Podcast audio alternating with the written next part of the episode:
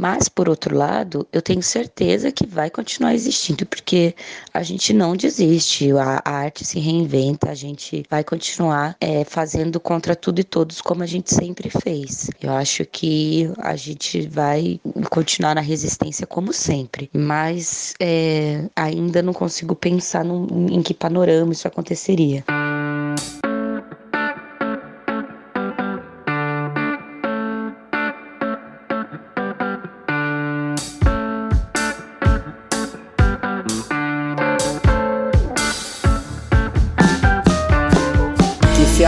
Cortinas do espetáculo, está começando mais um Merda. E hoje nós vamos falar justamente sobre a possibilidade de se abrir cortinas ou não.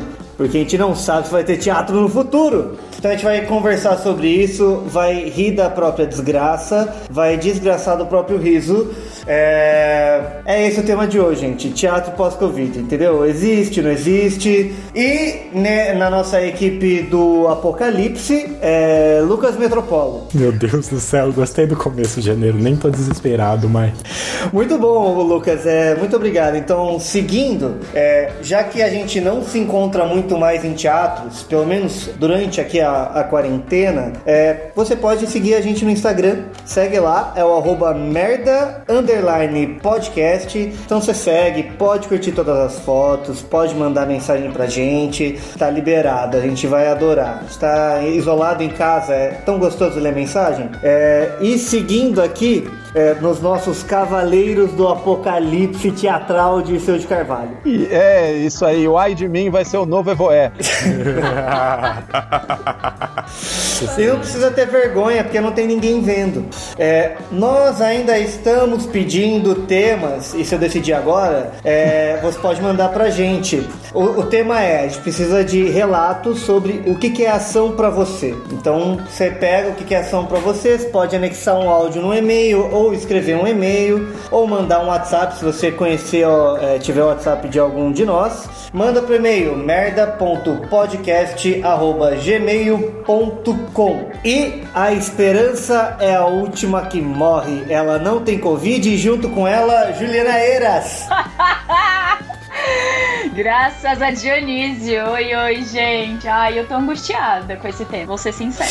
Juliana, era pra você ser a voz da esperança. Desculpa se eu não cumpri com essa função, tá difícil. Como a Begônia sempre diz, a esperança é a única que morre. é, pois é. Você pode mandar também para o nosso e-mail qualquer crítica ou sugestão de tema ou qualquer história que você queira fazer. É, fica à vontade, manda lá, reforçando merda.podcast.gmail. E a gente não poderia de deixar de citar aqui o figurante do Apocalipse, ele que está à frente do nosso tempo, Henrique Mergulhão. Eu já estive lá e o teatro pós-Covid vai acontecer e vai ser por realidade virtual. Fonte segura. O Mergulhão é o nosso super trunfo, né? Ele que atesta a veracidade de todo esse programa. É, ele foi com o Elon Musk assistir. Depois disso, eu acho que a gente pode encerrar o programa, problema resolvido. Fiquem em casa, tranquilos, vai dar tudo certo. O bom é que o mergulhão viaja no tempo, ele já ouviu o episódio e pode dizer se ficou bom, né? É, o programa, o programa inteiro vai ser uma entrevista com o Henrique Mergulhão, inclusive. Nada pós-Covid, nada. Previsões mergulhadas. Essa futurologia com Henrique Mergulhão. Pera, aqui não acabou ainda? Ah, tá. Ok, mergulhão. Bom, você que nos ouve, saiba que estamos em todas as plataformas digitais de podcast. Então, se você tem o costume de ouvir outros podcasts, você pode se inscrever no nosso. Eu creio, esse programa será lançado em junho. A gente está gravando antes, mas esse programa será lançado em junho e estamos em todas. Sim, eu creio, eu tenho fé. É, se não tiver, é o máximo que vai acontecer. A gente não tá em nenhuma plataforma. Uh, bom, eu sou Janeiro, Matheus Janeiro, eu estou aqui e eu gostaria de falar que a minha esperança já foi embora. Eu só acho que é o apocalipse. Vai acabar tudo. E todas as minhas decisões estão pautadas de que não há nenhuma responsabilidade. É brincadeira, pessoal. É sério. Você que está nos ouvindo. Não, gente. É... Perca ouvintes, pergunte-me como. Não, é. Nós temos. É nós temos um afiliado a consultas com psicólogos aqui. Vamos anunciar depois, pós-programa, depois de você É patrocinado. esse programa. Não, gente, eu já briguei com a minha psicóloga sobre isso. Que ela falou que não, as artes vão se adaptar. Daí eu falei pra ela, não vai adaptar! Eu quero meu ensaio de volta! Eu quero apresentar de novo! Não vai voltar desse jeito! Não, mas as coisas vão, né? Novas formas, a gente vai descobrir. Daí eu falando, vão ser novas formas, não vão ser a que eu quero, que existia. Bom, enfim, é só a minha dramaticidade. Vocês ouvintes que estão prestes a desligar, parar de ouvir, não façam isso ainda. É, fica tranquilos que vai piorar. É assim que a gente começa o nosso programa super otimista e super motivacional de teatro pós-Covid. Segue com a gente e vamos nos aprofundar nessa. Mas, gente, tá tudo tranquilo, tudo bem. É como a Clarice Lispector disse: é, a vida é uma tragédia pra quem sente, uma comédia pra quem entende. Então é isso. É, é, vamos pro jogo! Vamos pro jogo! Animar um pouco os ânimos aqui. Um jogo com temática de Covid. Uhul. Vai ser o pega-pega. O jogo eu vou falar os sintomas e você me diz tá contaminado. Esconde, é que você esconde, galera. A gente se vê daqui a 15 dias. Ah, não vou conseguir começar. Tudo bem. Não, mas o jogo é sobre isso mesmo. Que, como vocês sabem, grandes eventos assim como esse, eles afetam a arte que a gente faz, a arte que a gente consome. Se a gente pega, por exemplo, filme, quantos filmes não tem sobre Primeira Guerra, sobre Segunda Guerra? O cinema americano tá lotado sobre filme de 11 de setembro, assim como o cinema japonês carrega tudo sobre bomba nuclear de Hiroshima e Nagasaki. O teatro do absurdo, ele aparece como reflexo do que a gente enxerga da vida na humanidade depois de uma guerra terrível. E com certeza o que a gente tá passando vai se transformar em arte depois. A pandemia já tá afetando a gente, já tá. Esse episódio é um exemplo disso. Afeta a nossa rotina, afeta nossas relações, afeta a maneira como a gente Gente, vê o mundo. eu queria dizer que eu não tô afetado. Ah, Tô a gente percebeu. Tô bem. Entendi. É, Mas sua se câmera, o Covid janeiro, já consegue afetar a gente Menos janeiro. Se o Covid já consegue afetar o janeiro desse, nesse nível, imagina quando ele passar. Então, é, se tem uma coisa que a gente pode prever nesse novo normal, é que ele vai ser cheio de obras artísticas sobre o coronavírus. Seja o romance entre vizinhos que passaram oito meses sem sair de casa, se comunicando só pela janela e se apaixonando. Seja um filme de assalto com todas as ruas e bancos completamente vazios. Seja uma comédia entre duas pessoas que se odeiam, que acabam ficando presas na mesma casa por causa de um lockdown. Fica aí patente pendente. O céu é o limite. Registra isso rápido, cara. Pra você descrever os próximos blockbusters dos 10 próximos anos, vai ser isso. É, exatamente. Nos preparemos, porque logo logo não vai ter como aguentar um tsunami de filmes sobre isso. Faltou Mas um. essa onda. Como? Ah, tô um que a pessoa volta no tempo pra levar o Covid pro Osama Bin Laden e prevenir o 11 de setembro. Meu Deus. Aí, mergulhão. Ai, ai. Entra pro casting. O mergulhão vai mergulhão é o dirigir. roteirista. É, mergulhar é consultoria. Mergulhão do futuro vai dirigir, mergulhão do presente vai atuar, contracenar com um mergulhão do meio termo do tempo. Vai ser incrível. Mergulhão Bom, do o meio importante termo. é Já que aconteceu. Ok, vai. O importante é que essa onda de, de filme, de peça, começa aqui com o nosso jogo, agora, que se chama ACDC. Antes do Covid e depois do Coronga. Oh! Palmas pra ele, adorei. Parabéns. Pode ser uma vinheta meio bíblica, assim. No princípio era o verbo. E depois. Coronavírus! This shit is real. Ok, a vinheta Vamos tá lá, as regras são simples. Eu vou estimular vocês citando peças famosas de teatro mundial, as quais vocês com certeza conhecem a trama, a sinopse, os personagens ou pelo menos a temática. Vocês vão ter que me contar como seria essa peça se ela fosse escrita nos tempos de Covid. Uau. Tá. Ganha o ponto o, a melhor paródia de título e ganha ponto a melhor paródia da história. A gente vai dividir isso em quatro rodadas de duplas e contar todos os pontos no final pra ver quem ganhou. Competitividade. Eu já sorteei os nomes aqui pra gente não perder tempo com isso. Rodada 1 jogará Dirceu de Carvalho e Juliana Eiras. Olha aí. E a peça é Romeu e Julieta. Dirceu de Carvalho. Como se chama e qual a trama de Romeu e Julieta pós-Covid? Meu Deus, eu não tenho um segundo pra pensar isso. Ah, você pode editar depois e parecer que foi genial. Ah, né? entendi. Puta merda, peraí. Ô, é Romeu e Julieta pós-Covid. Nossa, porque só vem trocadilho horroroso, né? É, trocadilho Coveu horroroso costuma ganhar ponto. Oi? Comeu, comeu e comeu. Coveu e Covieta. Muito bom. Comeu a covia.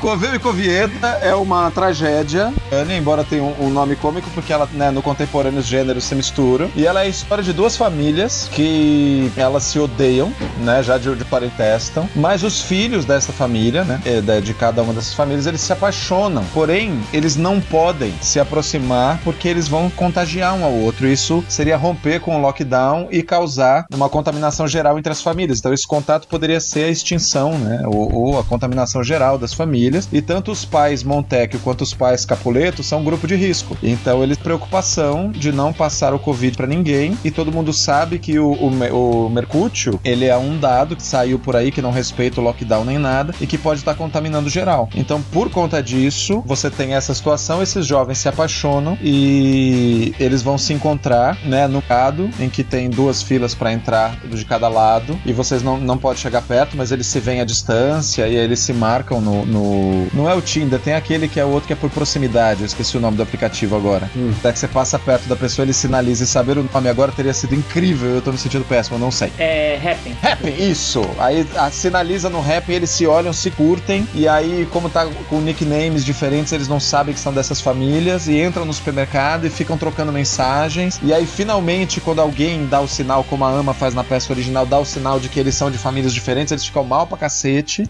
E eles marcam, não estão aguentando de tesão dessa loucura, o sexo virtual é muito pouco pra eles, eles marcam de se encontrar. E aí eles ficam juntos uma vez, o primo do Gomeu, do Coveu, perdão. O primo do Coveu, ele descobre, ele avisa que vai denunciar, acaba dando uma treta, ele se contamina, o, o Romeu apresenta alguns sintomas de febre e o pessoal fica preocupado com isso, então ele é posto em quarentena em um lugar. E aí o Frei, que não vai ser mais um Frei, vai ser um médico, esse médico, e é o médico da família, por coincidência o médico das duas famílias, ele tá um pouco reticente com relação a essa contaminação e ele encontra um plano para esses jovens que é dar um diagnóstico falso para Julieta de que ela também estaria com o, o, o Covid, então ela teria que ser internada na mesma ala que o, que o Gomeu, que o Coveu, né? Aí a Covieta. eu tô tentando aqui. E aí eles vão parar na mesma ala. O foda é que eu tô tentando, tá todo mundo tendo tempo de planejar a sua história, ninguém tá nem me ouvindo. Mas fato é, A minha vai ser outra. se fudeu. Então, perdeu, fudeu.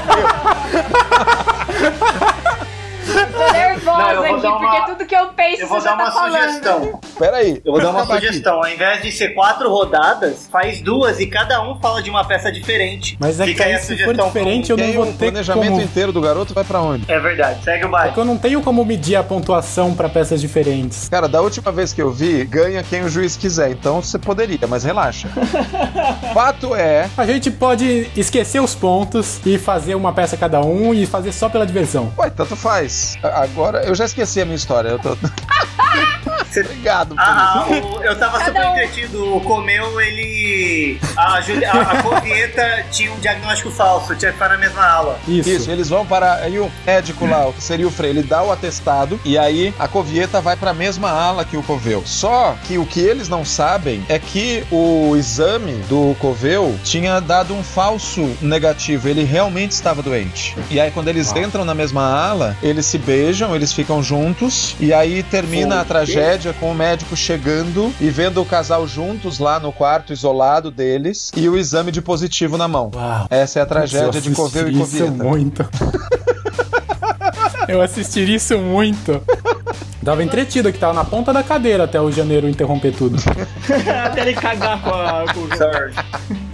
Eu gostaria de dizer e já adiantar que a minha história é a mesma do Dirceu, porém há o baile de máscaras. Oh, E eles se verdade. encontram no baile de máscaras. Inclusive, a foto do Happn é da máscara que estava naquela festa. Por isso que eles reconhecem.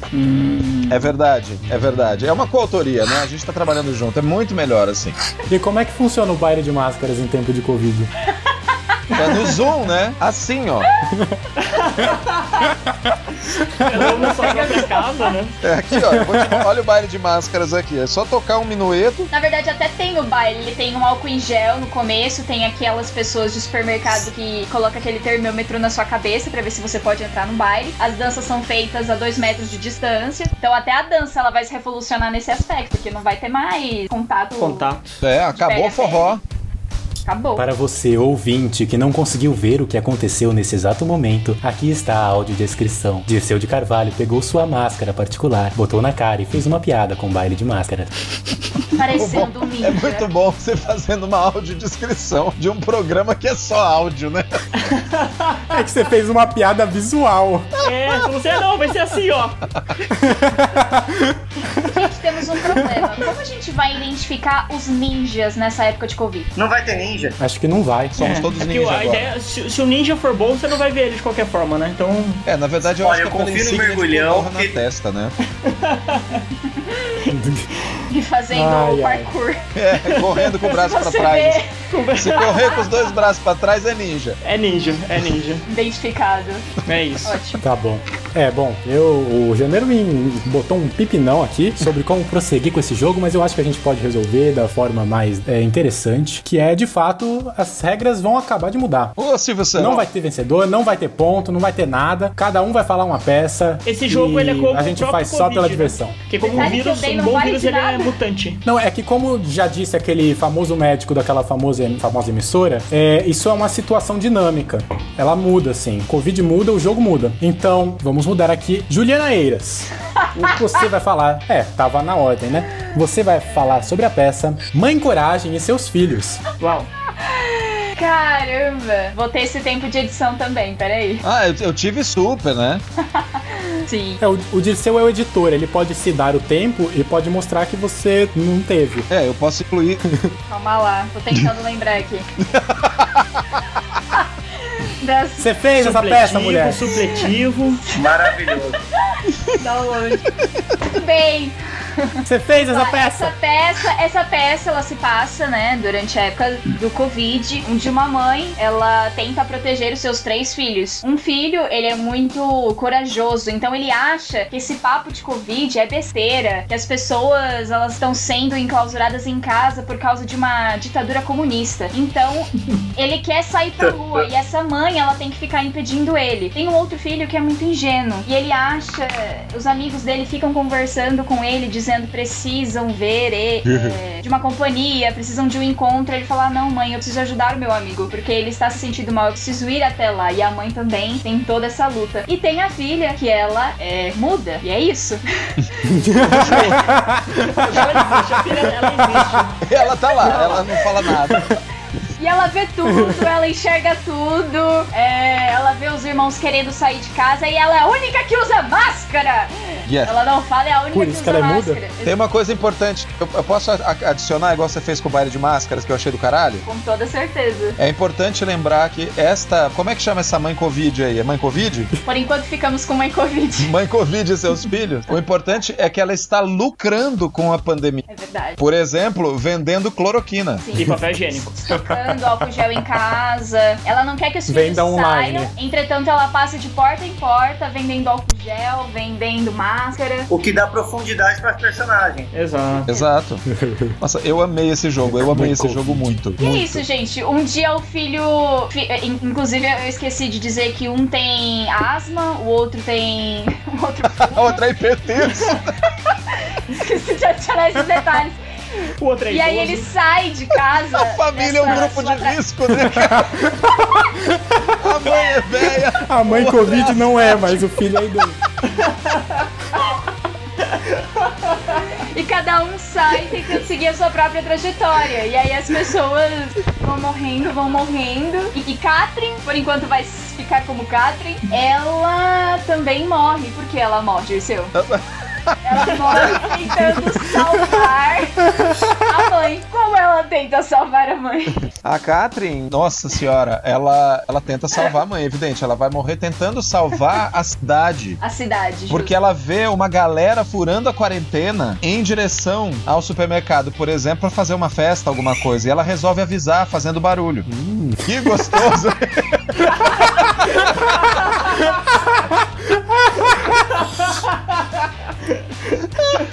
Isso foi muito bom! Porque foi num silêncio perfeito, né? O que, que ela falou? Que gostoso! Que gostoso! Estamos com participação Ai, ai. especial da mãe do Henrique Mergulhão nessa gravação. Vai virar uma Maravilhoso. convidada especial do podcast. Se acostumem. Vai ser os comentários dos comentaristas. Bom, então, Mas eu amei isso essa. foi Mãe Covid e seus filhos. Mãe Covid e seus filhos. Nossa, a gente podia ter um programa inteiro só desse jogo, né? Mãe Covid, mãe Corona, mãe Corona. Mãe Corona. Mãe Coronga é Mãe bom. Corona é melhor. É. Mãe Corona e seu Mãe grupo de Corona. Yes. Tá na rubrica do texto, né? Os personagens têm essa, essa característica. Mãe Corona e seu grupo de risco. Parabéns, parabéns, pessoal. Isso só prova que o trabalho em conjunto é muito melhor do que a competição. Vamos passar então para Jateus Maneiro com a peça O Beijo no Asfalto. É, bom, não, eu só penso tragédia, mas aí todo mundo sabe que Beijo no Asfalto é uma, uma comédia, né? Beijo em tempos de corona. Ah, é, Beijo no Asfalto é uma comédia romântica. Já entendi. Muda a peça, Luca. E ela. Ai, ai, ai, cara. Em você batata, falar máscara. E acontece, né, que as pessoas não se veem, né? E elas não se beijam. E daí é uma. É uma. Não tem comédia nenhuma nessa história, na verdade, né, pessoal? Eu tô tentando construir uma comédia, mas a verdade é que, que é muito trágico, sabe? Um casal que. que se apaixona à primeira vista no supermercado e aí eles começam a, a ir, tipo, ah, toda terça-feira no supermercado, sabe? E daí, alguns dias, eles saem juntos. Daí, tem no começo da peça, eles só andam em silêncio juntos. Depois, eles começam a conversar. E daí, tem um dia que, tipo, o, o, o mocinho da peça ele não encontra outro mocinho no mercado. E ele sai e faz o mesmo percurso. E ele vê o mocinho caído no chão. E ele está com corona e ele está com uma crise. E a última coisa que ele pede antes de morrer de coronavírus é um beijo deitado no asfalto desse beijo. Essa é a pior história que eu, que eu já criei na minha vida. É, eu queria agradecer a atenção de todos. Eu quero um beijo. Mas não é só um beijo. Gente, eu um vou- eu beijo vou- no asfalto, deitado no asfalto. É. Eu quero sentir Inclusive a foi de onde ele cidade. pegou o Covid, né? Ele- É a história de um cara que ele vai Eu na vou- rua e dá um beijo na rua. Ele primeiro dá uma lambida no corrimão do metrô e depois dá um beijinho no asfalto pra dar uma finalizada. É o Papa É chegando um cara no que Brasil ele tá vivendo sozinho. Ele tá ficando sozinho, tá ficando muito louco. E daí ele começa a beijar todos os, os objetos e acaba beijando o asfalto, assim. Sai muita E o asfalto passa Covid pra ele. Isso. E é assim Ou asfalto, ou asfalto pode ser um personagem também. O asfalto da Silva. Revolucionário Arandira prende o asfalto. Sim. É tipo, é tipo o nome Fausto mesmo. É, dá-lhe essa É, asfalto. asfalto. O asfalto, né? Gente, Asfalto. a Glorinha é uma amiga imaginária do. Arandir. Nossa, total. Ah, elabore. Ah, para com isso, para de dar asa. Muito bem, só me diga então Eu qual que é a paródia do nome. Peraí, tosse seca aqui. Você é beijou o asfalto, janeiro? Ah, o nome é. Eu não, eu, eu não, eu não tenho um nome. Ô, Mergulhas, podia contribuir, né? Eles contribuíram super fazendo um- uma grande. Vamos aí, cara, together, né? É. Covid no asfalto. Gente, mas Covid no asfalto. tudo contraindicado me vem a imagem de uma pessoa desesperada lambendo corrimão e beijando paredes. Agora o negócio ficou louco. Nossa, Vamos, não, vamos vai. lamber corrimão. Quanto mais rápido Vamos se beijar asfalto. É a história de um cara saindo do mercado, ele tem uma crise de tosse, cai no chão, vem um outro cara pra socorrê-lo, ele pede um beijo, o cara dá o beijo asfalto. e entra o meme do caixão, né? É isso. Muito bom. Ai, ai. Muito bom, excelente. Eu falei que esse. Eu, eu veria isso, eu veria essa adaptação. Eu realmente veria. Se a peça fosse exatamente como ela é, mas no final ele dá o beijo e toca a musiquinha do caixão. Não, imagina, a E primeira eles já recolhem, né? Eles vão com o caixão aberto, já botam os dois dentro, assim, fecha e sai dançando.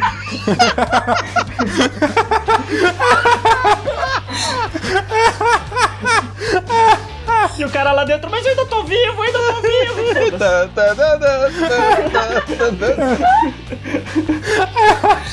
Essa pode ser a vírgula sonora de hoje. Caralho, meu Deus do céu, que maravilha. Você vai estar em várias Ai, muito bem. hein? Não, o bom, Tá você lembra? A primeira cena no asfalto é o Cunha e o Amado Ribeiro na delegacia. E o cara falando: escuta, presta atenção, escuta, eu vou te contar uma história. Sai daqui, filha da puta. É toda uma briga dos dois. E aí o cara falando: eu vi o fulano lá, ele deu um beijo. Porra. E aí você imagina o Amado Ribeiro explicando isso. O cara tava lá, veio lotação, pá, bateu no cara, rolou no asfalto, veio o outro correndo, pegou ele na mão e deu-lhe um beijo na boca. Tá, e daí? E daí que apareceram quatro caras do furgão, desceram de terno, puseram no caixão e saíram dançando com este cara.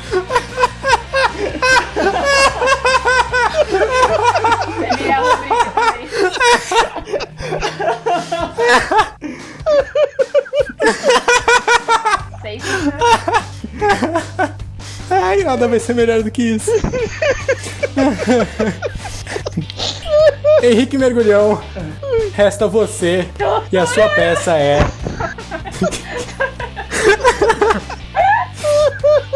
Eu, eu vou tentar de novo, vou tentar de novo. Henrique Mergulhão, resta você e a sua peça é Édipo Rei. É. É, troca. Édipo em Cara, você tem uma peça com ai de mim!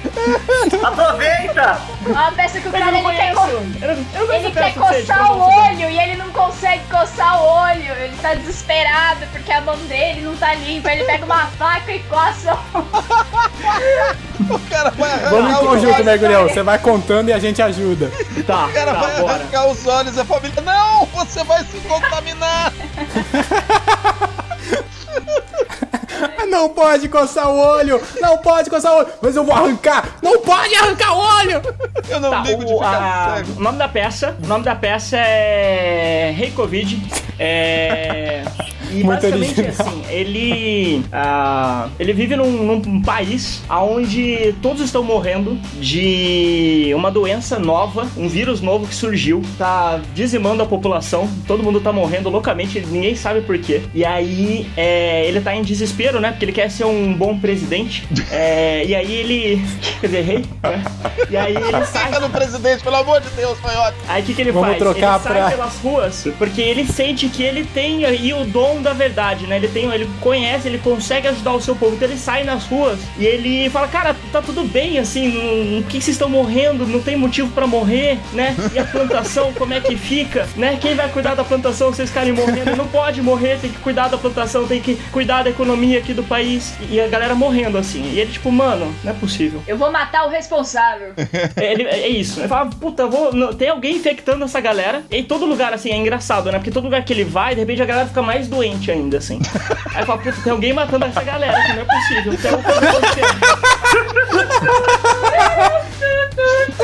Não, beleza. Por onde ele passa, toca uma música. Tu, tururu, tu, tu, tu, tu. E aí ele fala, não, beleza, eu vou chamar aqui, eu vou chamar um, um- um ministro aqui da saúde que vai resolver o meu problema aqui. Aí ele chama um cara, né, fala assim, meu, tá morrendo todo mundo, o que que eu faço? Aí ele fala, olha, provavelmente tem alguém contaminando essa galera aí, né? Eu acho que tem alguém contaminando e essa pessoa provavelmente tá com alguma doença, É, ele não veio aí, né, da... da, da- não, não, não tem uma resistência, talvez a mãe tenha, talvez o... Acho que ele nasceu sem resistência, pegou, já deve ter matado o pai também, assim, é o, é o que me vem à cabeça na hora. Ele falou, puta, sério? Porra, mas nasceu e matou o pai, né, com a doença. Eu falei, puta, mas aí eu vou descobrir quem é esse filho da puta, então.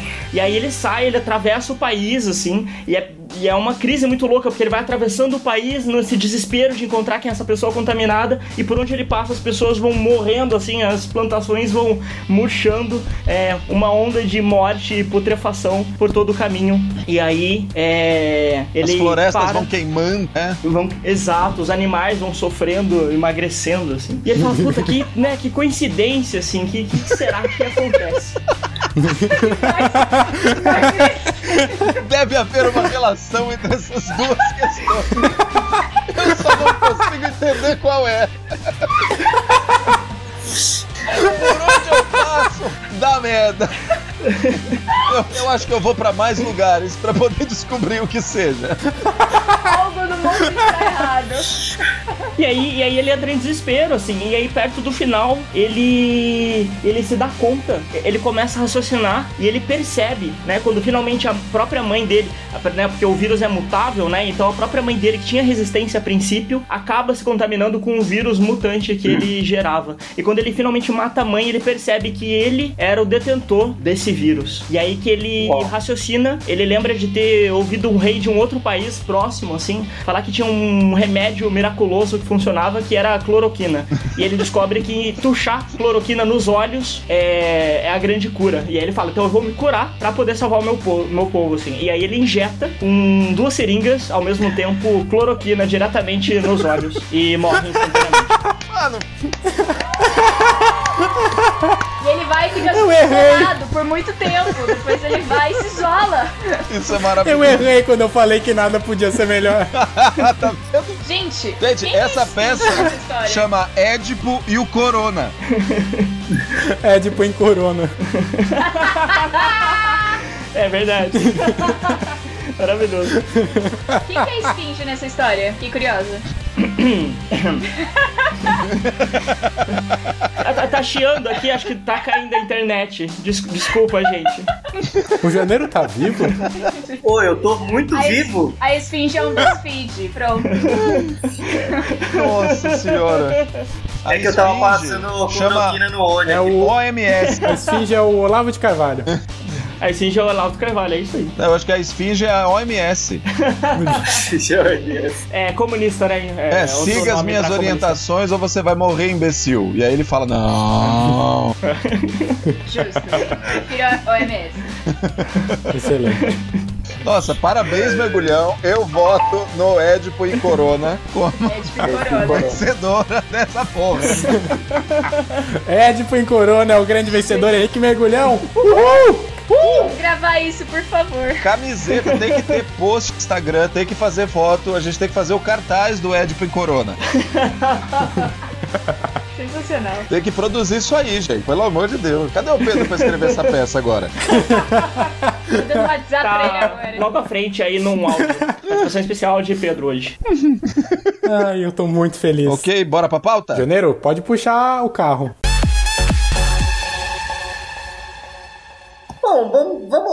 Pessoal? É, falar de teatro pós-Covid, né? É, é bem gostoso.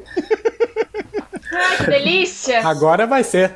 Ai, tô animada. Bora. Tem muita gente é muito animada, só vai ter peça de comédia, não vai poder falar de tragédia, porque senão vai ser muito gatilho. É, O, o criador do Black Mirror falou: pra que produzir? Eu não vou mais fazer isso daí, acabou por enquanto. Depois eu continuo, isso é sério, ele falou. É sério? É, não nessas palavras, mas isso aconteceu. Caralho. o futuro chegou.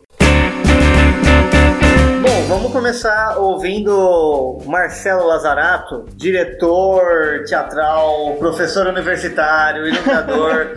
O Marcelo Lazarato, Laza, Marcelão, né? Depende do nível de intimidade que as pessoas têm com ele. É, vamos ver o áudio dele? Falando como que ele acha que vai ser.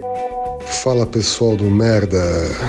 Essa pergunta de vocês é uma pergunta interessante, né? Porque todos nós estamos nos fazendo essa pergunta. E ela é interessante exatamente porque ela é de difícil resposta.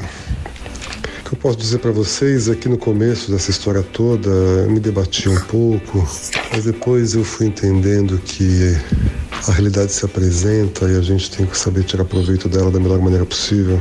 Difícil é conseguir transformar o difícil em algo positivo e acho que é isso que nos cabe de qualquer área da sociedade, inclusive da área artística e inclusive do teatro.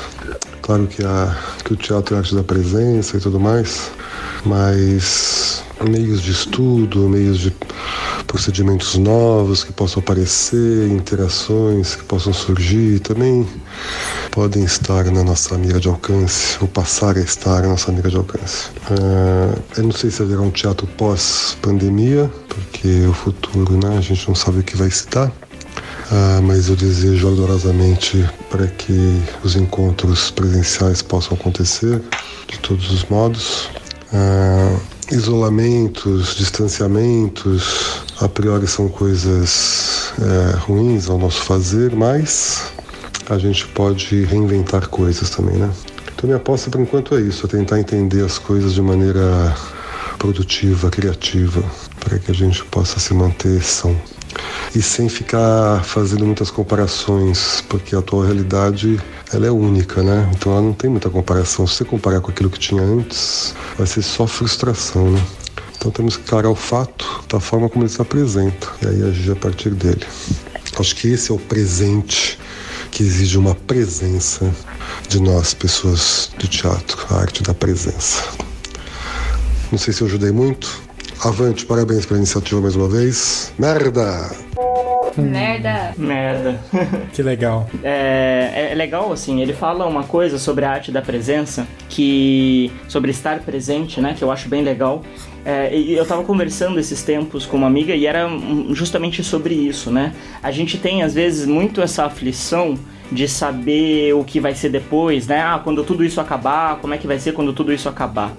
É, e, e, parece que a gente está vivendo num comercial, assim, né? Que tem um filme né, na TV e aí tem o filme para em um certo momento, tem um comercial e depois ele volta onde ele parou. E na verdade não é assim, né? Na verdade isso faz parte né, da história. Então não tem um, ah, quando eu voltar de onde eu parei, não, porque não parou, né? Tá caminhando. Então é isso, assim, quando ele fala da arte da, da presença, é muito isso que eu sinto, que tipo, é, independente do que venha depois, o agora é o agora. E o que a gente faz com o agora, né? Porque se a gente ficar esperando, a gente não sabe quanto tempo a gente vai esperar, nem pelo que a gente vai esperar, então como que a gente faz com isso que a gente tem hoje, né? Em vez de esperar. Uhum. Essa história da realidade se apresenta, né? Você tem que lidar com ela. É bem isso. Eu gostei dessa metáfora do filme, porque é, é, bem isso mesmo que parece que algumas pessoas estão achando que vai ser, né? Que você tá pausou a vida, agora a gente fica em casa um pouquinho, aí quando sair play, Exato. volta para a mesma realidade. Eu achei perfeita, porque porque ela revela o quão iludido a gente fica se a gente tá fazendo isso. Né? Uhum. Eu acho que o primeiro ponto que eu acho que ele coloca muito bem e que eu acho que é, vale a pena a gente abrir como discussão, como conversa, é o fato de que o teatro é antes de tudo uma arte presencial, né? As artes em que você interpreta, um, cria um personagem ou conta uma história para alguém, né, por meio de personagens na frente de outra pessoa, ela não é exclusivamente teatral, porque o cinema também faz isso, a novela, a televisão, até o YouTube hoje faz. O que sempre foi discutido, que a gente sempre fala nos cursos, quem dá aula sempre vai colocar essa coisa, qual é a diferença do teatro para o cinema? Em última análise, a diferença é sempre a mesma. O teatro é presencial, ele se dá num encontro, né? Ele é a Tish fala isso de um jeito muito bonito, a Tish Viana, que ela fala que o teatro é alguma coisa que acontece entre o que a pessoa da plateia veio buscar e o que o artista veio oferecer. Ele não é nem o que o artista oferece, nem o que a pessoa veio buscar. Ele acontece no meio dessas duas coisas, entre a expectativa do público e a obra, né, e o, o produto do artista. Ele acontece ali, nessa fricção. E é uma, uma, percepção muito legal, porque isso explica, né, ou é uma metáfora perfeita de por que, que uma apresentação é diferente da outra, por que, que as coisas. Ah, tem dia que vai, tem dia que não vai. Como ele é vivo justamente por vir, né, imbuído de todas essas questões. O encontro. E a gente está justamente numa situação em que o encontro não é possível, né? Ele não é recomendado, ele é, ele é perigoso. Diz que na época do Shakespeare, na Idade Média no geral, quando a peste aparecia, quando vinha alguma doença ou epidemia, a primeira coisa que fechava eram os teatros.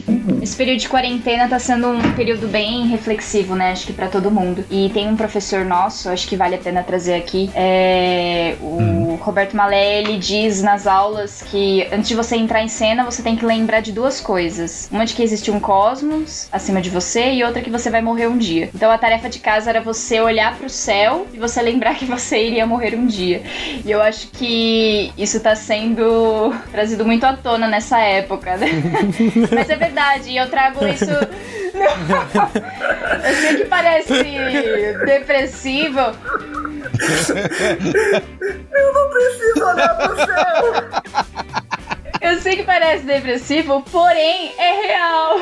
E tem o papel da arte, que é de lembrar que estamos vivos, de imaginar outras realidades, de criar outras é, possibilidades de, de viver e de se relacionar. A arte, ela tá aí pra gente ficar refletindo. E acho que nesse momento é inevitável a gente não pensar sobre morte, enfim, e sobre o. Tem um mundo lá fora e eu estou aqui isolado. E eu acho isso fundamental, assim. É, acho que a gente é, negligencia um pouco esse assunto da morte e também de que não existe só eu no mundo, né? Existem outros lugares, outras paisagens, outros países, outras formas de viver. Então acho que talvez seja importante a gente recapitular, assim, até pra, enfim, dar um rumo, né? Um sentido, cada um da sua maneira, mas pra Sim. gente repensar os valores é uma- mesmo do que, um- do que a gente tá vivendo, enfim. Tem um conjunto Olha- de ações da Idade Média, vocês já viram? Das formas de trabalhar. Das formas de se relacionar. Hum, Não. Não, nunca vi. A- é, depois pode procurar, fica aí de indicação. A, a morte era representada, né, na Idade Média, sempre como uma caveirinha, um Uhum. esqueleto. E aí são várias ilustrações de. É sempre uma figura,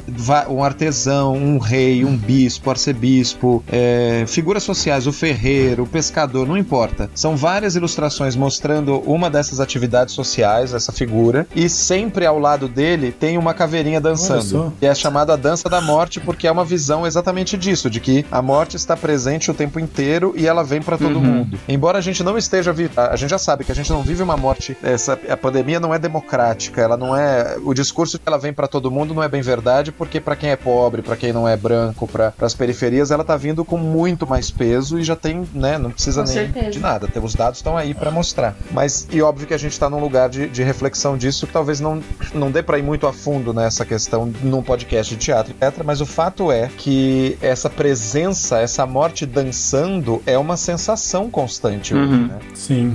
Oh. Sim. Uma pessoa tosse do seu lado, a vida passa como um flash diante dos meus É. olhos. assim. É, os samurais, né? Inclusive, assim, é engraçado porque o estilo de vida de um samurai, para um samurai ser considerado um samurai de fato, é, ele tinha que ser um artista, né? Ele tinha, além de, da luta de espada, como arte marcial, que não deixa de ser uma arte, ele tinha que escolher alguma outra arte. Então, às vezes, eles eram ótimos pintores, ou eles tinham uma técnica de caligrafia muito foda, ou cantavam. Eles tinham alguma outra habilidade artística além da luta da espada.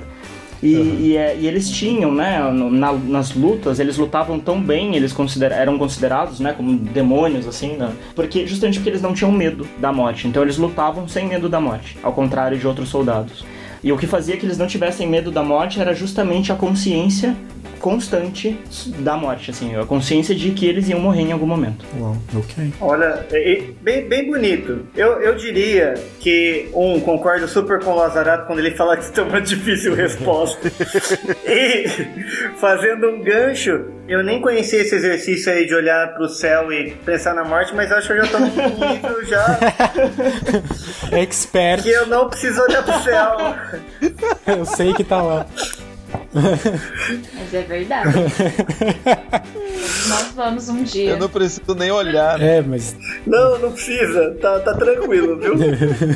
E quando o Laza fala desse negócio de ser difícil de responder, tipo, atualmente tudo é difícil de responder, né? É um, é um momento de grande dúvida, de um grande e se, e, a gente não sabe mesmo. Esse podcast, esse episódio tá mais pra, é, pra inventar, pra imaginar, mas não tem como, não existe uma resposta pra isso. E eu acho muito bonito quando o Laza fala de, da arte do presente, da arte da presença e da arte do presente, e encarar o agora e o que vai vir sem ficar preso no que era, eu acho isso muito menos angustiante, porque mudou, né? E essa consciência de que mudou, assim como a consciência da morte, é, também é importante pro que vai acontecer agora. Não, eu acho que de certa forma, fazendo uma. A metáfora é que o mundo que a gente conhecia É. morreu. Tá de luto, né? É, é um Sim. luto. Mas você ficar nessa ideia de que esse pause, eu achei perfeita a metáfora. Do, não é, a vida que a gente tinha não é um filme que tá pausado, a gente vai voltar pra Uhum. ele. É, aquela perspectiva, aquilo morreu. Agora a gente tá num outro lugar. Então essa consciência, esse, esse pensamento de, de,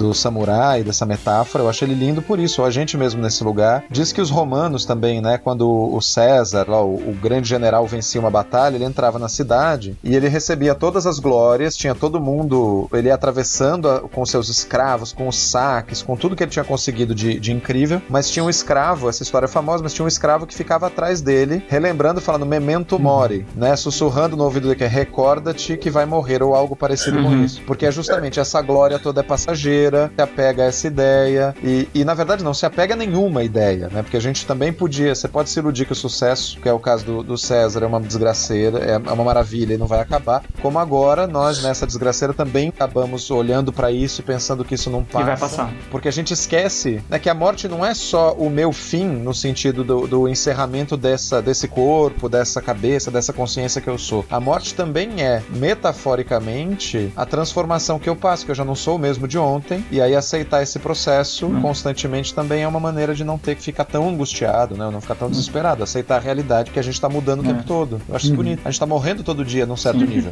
até que a gente morre em definitivo em algum Que é a, a Fênix, né? A Fênix é justamente isso. Ela precisa morrer para ter esse renascimento, para ser alguma outra coisa depois. Exato. E o, o teatro certamente está aí, porque Dionísio era o deus da ressurreição, não é? é isso. Bom, Nossa, estamos num clima gostoso. Né? a gente foi...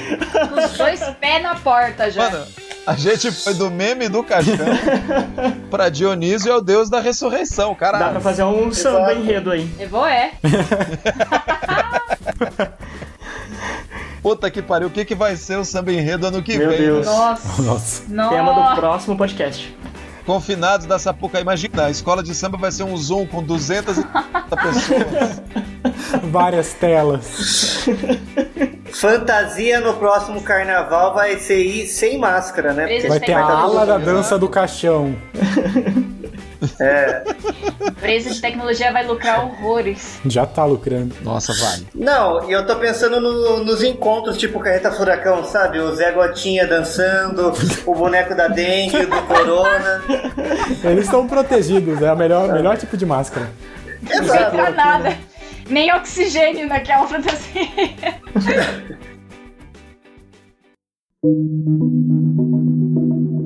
O ano é 2027.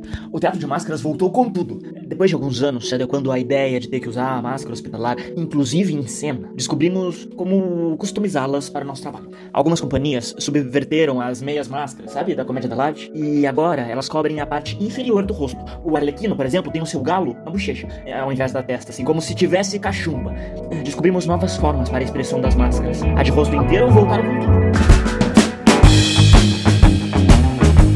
Vamos andar, vamos ouvir o áudio que a Cassandra mandou pra gente. Dirceu, quer, quer introduzir a Cassandra? A Cassandra ela é formada pelas cênicas da Unicamp, ela é uma comediante incrível, professora de teatro aqui de Campinas.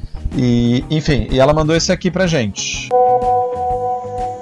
Eu acredito que o teatro pós-Covid-19 vai ter características diferentes. Eu acho que possivelmente teremos um público mais reduzido e provavelmente em espaços alternativos, espaços que sejam fora do prédio teatral, então acho que teremos mais possibilidades de teatro na rua, teatro talvez nas praças, nas praças provavelmente em torno dos teatros, dos, dos grandes prédios. Isso se a gente precisar estar de máscara, né? Não sabemos como será essa questão da máscara ou não. Cheguei a ver uma reportagem de outros países que, que estão brigando porque governos instituíram distância, né, permitida entre os atores no, nos ensaios e um mínimo de X metros quadrados do espaço do ensaio para que esse ensaio possa ocorrer de forma segura sem, sem o risco do contágio. Só que são regras que para nós que somos do teatro não cabem, né? Sabemos que durante ensaios, durante a preparação de um espetáculo ou até em aulas de teatro é muito difícil a gente não ter o contato físico, a aproximação. Então eu acho que essa fase de adaptação vai ser talvez um pouco conturbada e nova, né, para todos nós, como muitas coisas já têm sido bem novas assim. Mas é isso, eu acho que em termos de espaço, muita coisa vai mudar. Não sei o que serão dos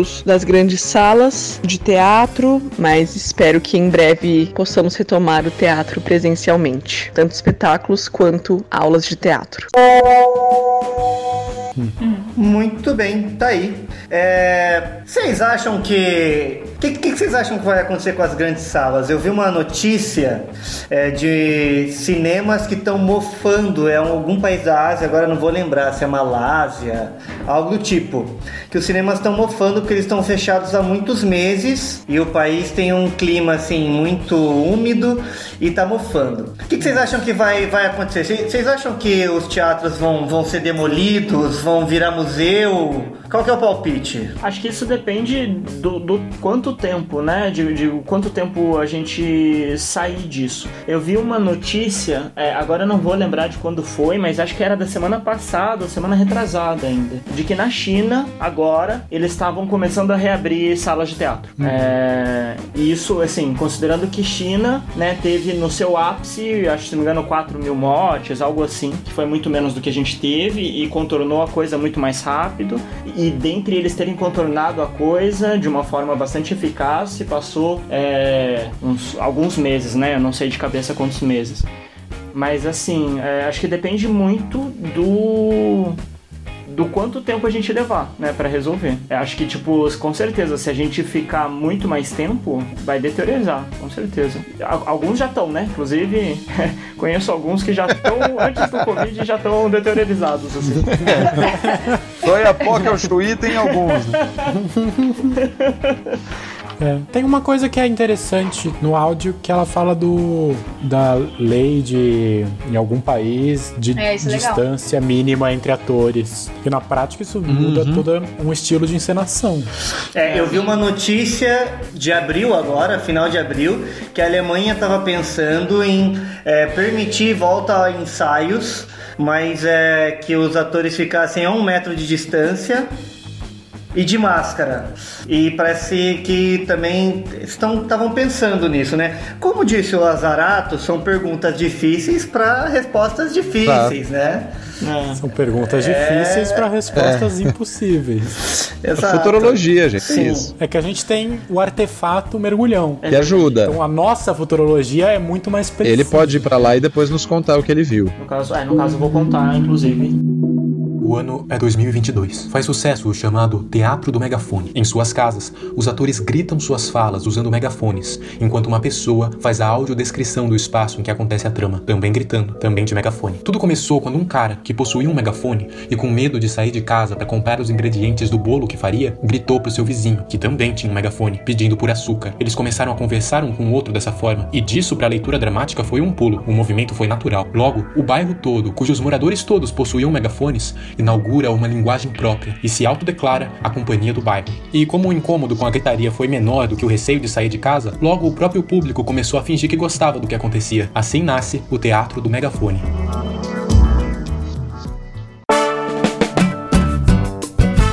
Aí esse áudio é da nossa querida amiga Alice Possani do Matula Teatro. Acho que vai ter uma tendência a trabalhos ao ar livre, sobretudo num primeiro momento, nesse momento de transição em que a gente vai ganhando novamente a confiança da- dos eventos públicos.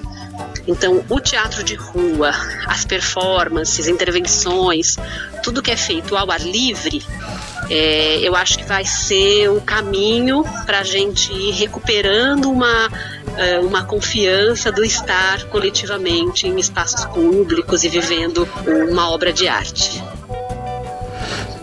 É isso que eu queria, que ela fala, você fala do espaço, mas é Aham. muito provável realmente que a primeira, pelo menos a primeira retomada seja tudo rua. Uhum. É, porque gosta de se recuperar a confiança, porque se fala, ah, legal, abriu o cinema, abriu o teatro. Não vou. Tem o Netflix? Agora eu não vou, ninguém vai. E isso é muito doido, porque. Cinema vai ser drive-in, né? que o, o gênero falou do Netflix, mas tipo, se a gente pega outras pandemias passadas, não, não, não, não tinha Netflix, não tinha YouTube, não tinha essas coisas que não, não suprem exatamente o, o, que, o que é o, o teatro, mas suprem uma necessidade artística no conforto de casa. Sim. Uhum. Pra que, que eu vou me Então- arriscar se eu posso estar tranquilo na minha casa? É, num primeiro Sem falar- momento em que não haja confiança nenhuma, acho que é isso. As pessoas, hum, de fato, não vão ao teatro, não vão ao cinema, vão ficar em casa com YouTube, Netflix, etc. Inclusive, com essa demanda, eu, eu, eu até vou fazer uma previsão aqui. É, acho que, tipo, serviços de streaming, eles vão ficar mais caros, porque vai ser uma coisa mais de demanda, né? Das coisas que você consome.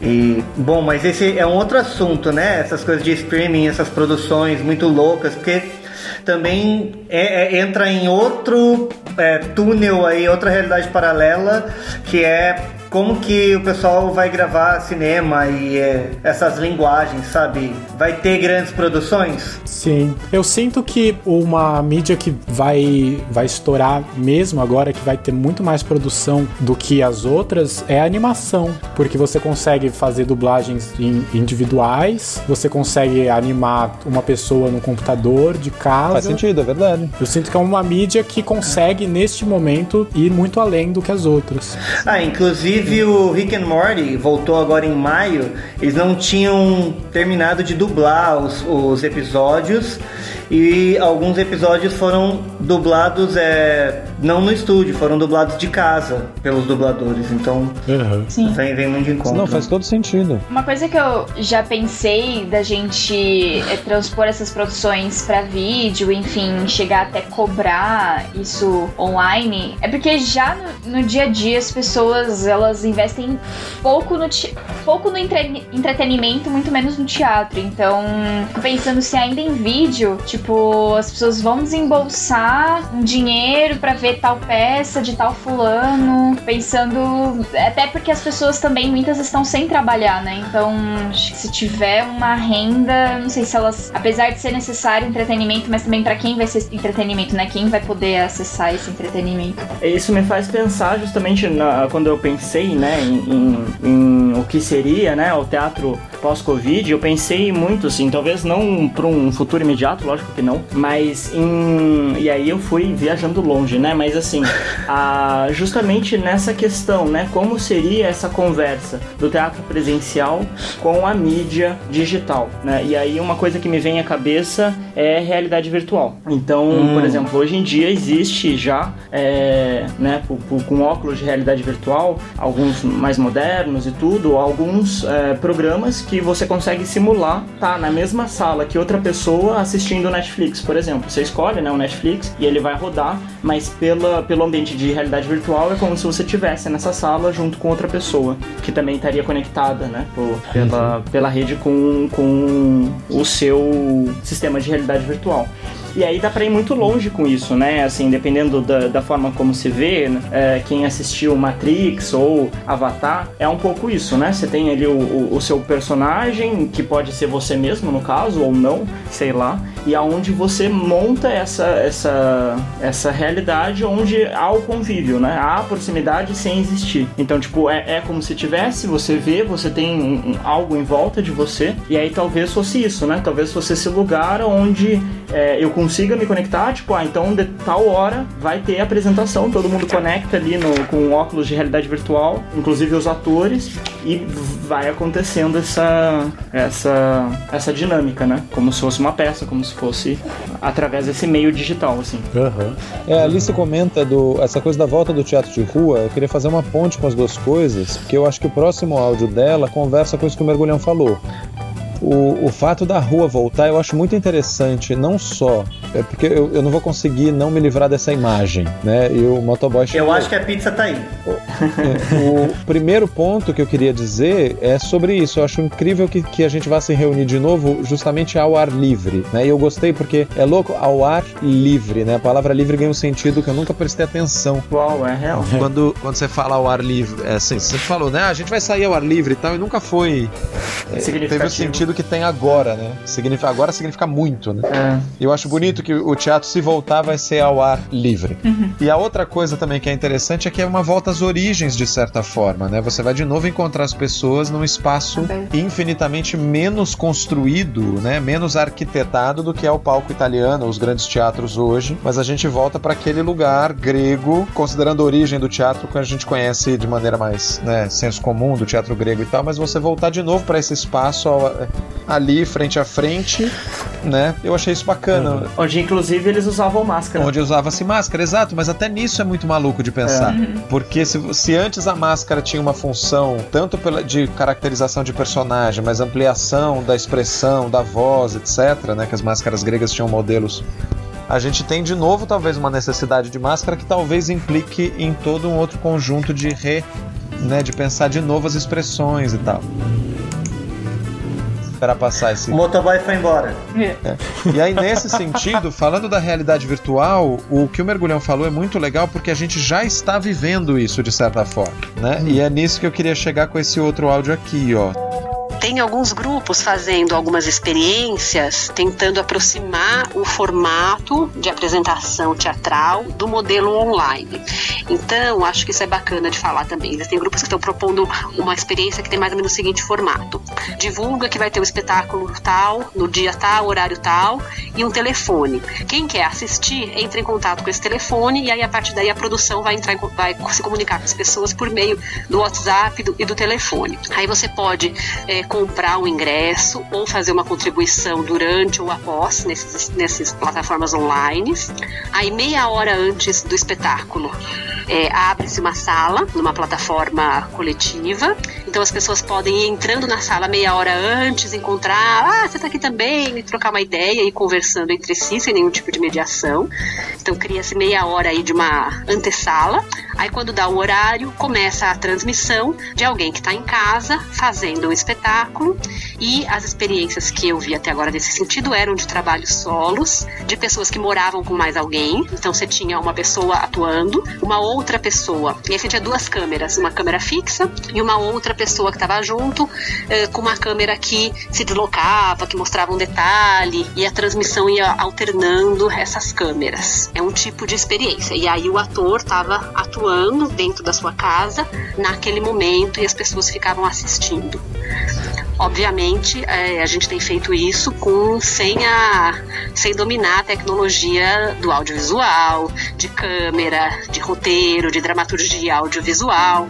Então, tecnicamente, tem muita coisa que fica a desejar, né? Captação de áudio, enfim, todas as questões técnicas elas são estão sendo improvisadas. Mas esse foi um tipo de experiência que está sendo feita. Eu acho que isso que ela falou, de certa forma, do que você colocou da realidade virtual, já é essa tentativa de emular a experiência de teatro, você criar uma sala para as pessoas se encontrarem antes, marcar uma hora. Já parece um pouco você colocar no campo digital a experiência né, uhum. concreta do, do que a gente tem. E aí eu, eu tenho dúvidas, né, pessoalmente, sobre o, o se é o caso, sabe? De, de- se não é um, um saudosismo você ficar tentando reproduzir o, o, o que era, né?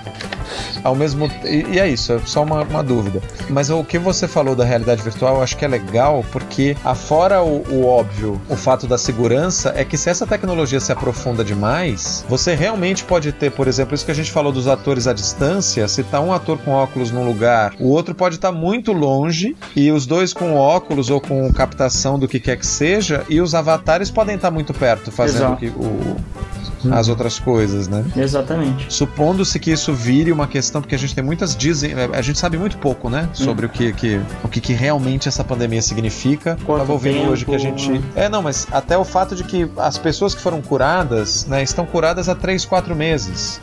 Você ainda não tem o como saber as consequências, as sequelas, se você fica imune de fato, É. né? Estão aparecendo novos sintomas, é ponta do dedo.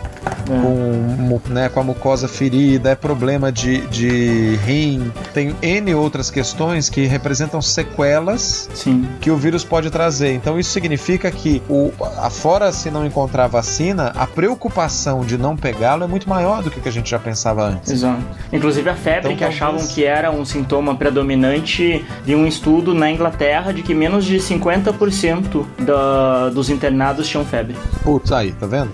Então a gente ainda tá aprendendo, né? Então, dentro disso, provavelmente as medidas de distância talvez sejam, né, mais elas vieram pra ficar talvez por um bom tempo. É.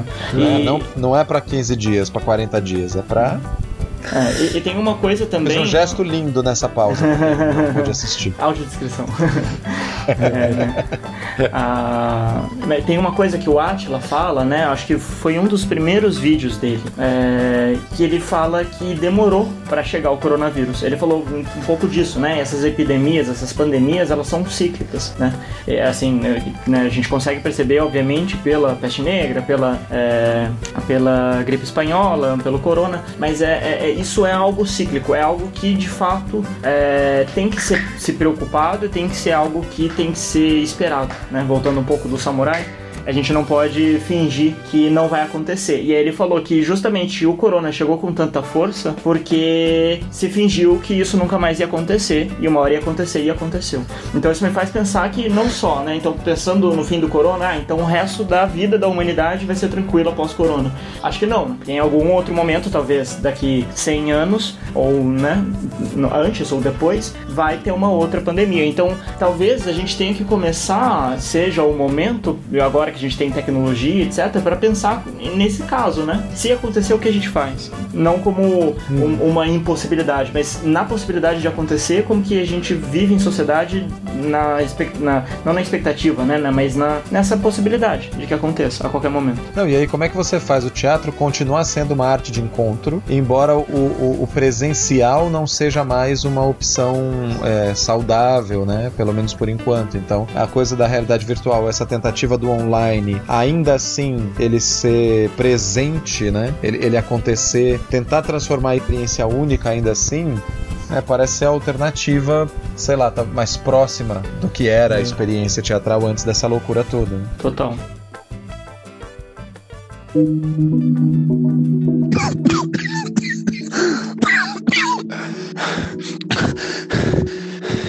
A segunda metade do, de 2020, para conscientizar os doidos varridos e sem noção que protestavam contra o isolamento, uma ideia se disseminou entre os entusiastas da performance no Brasil.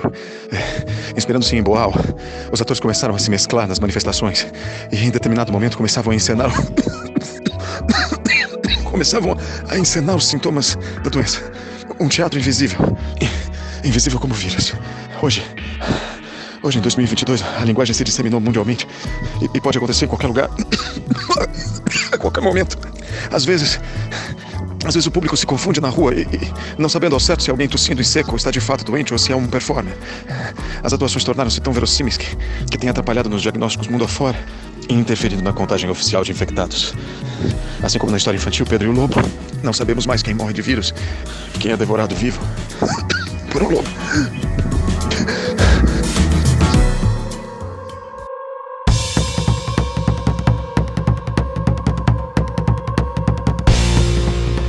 Ai, ai. Mas, pensando que em out- depois de outras pandemias a gente voltou a ter teatro, eu tô num momento do programa que eu tenho esperança. É, teremos teatro.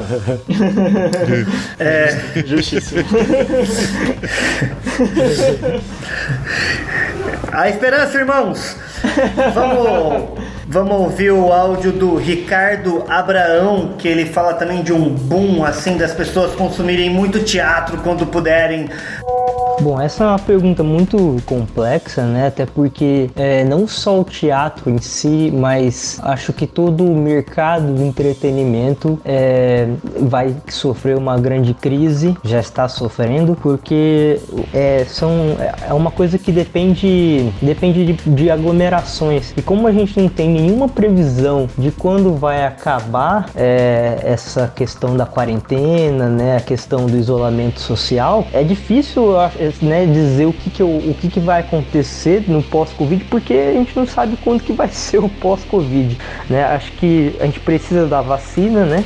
E pelo que a gente entende aí, vai demorar um bom tempo ainda para a gente conseguir essa vacina. É, e até lá a gente fica nesse confinamento é, esquisito. Então, e todo o mercado de entretenimento fica nessa crise onde a gente não sabe como que a gente vai lidar com isso, né? Como que, quando que a gente vai conseguir fazer aglomerações de novo, né? E com né, o que o que a gente vê é que está sendo desenvolvido aí uma, uma nova forma de, de, de, fazer de fazer apresentações, né? O que eu o que eu imagino que vai acontecer assim que te, sairmos do confinamento é que vai vai rolar uma certa uma certa afobação para, né? Acho que vai ter sim um, um boom de apresentações, uma grande vontade das pessoas irem às apresentações, né? Aproveitar o máximo que a experiência, é, a experiência é, táctil, a experiência de toque, a experiência de enxergar, a experiência do ao vivo é, proporciona muito mais do que do que a, a,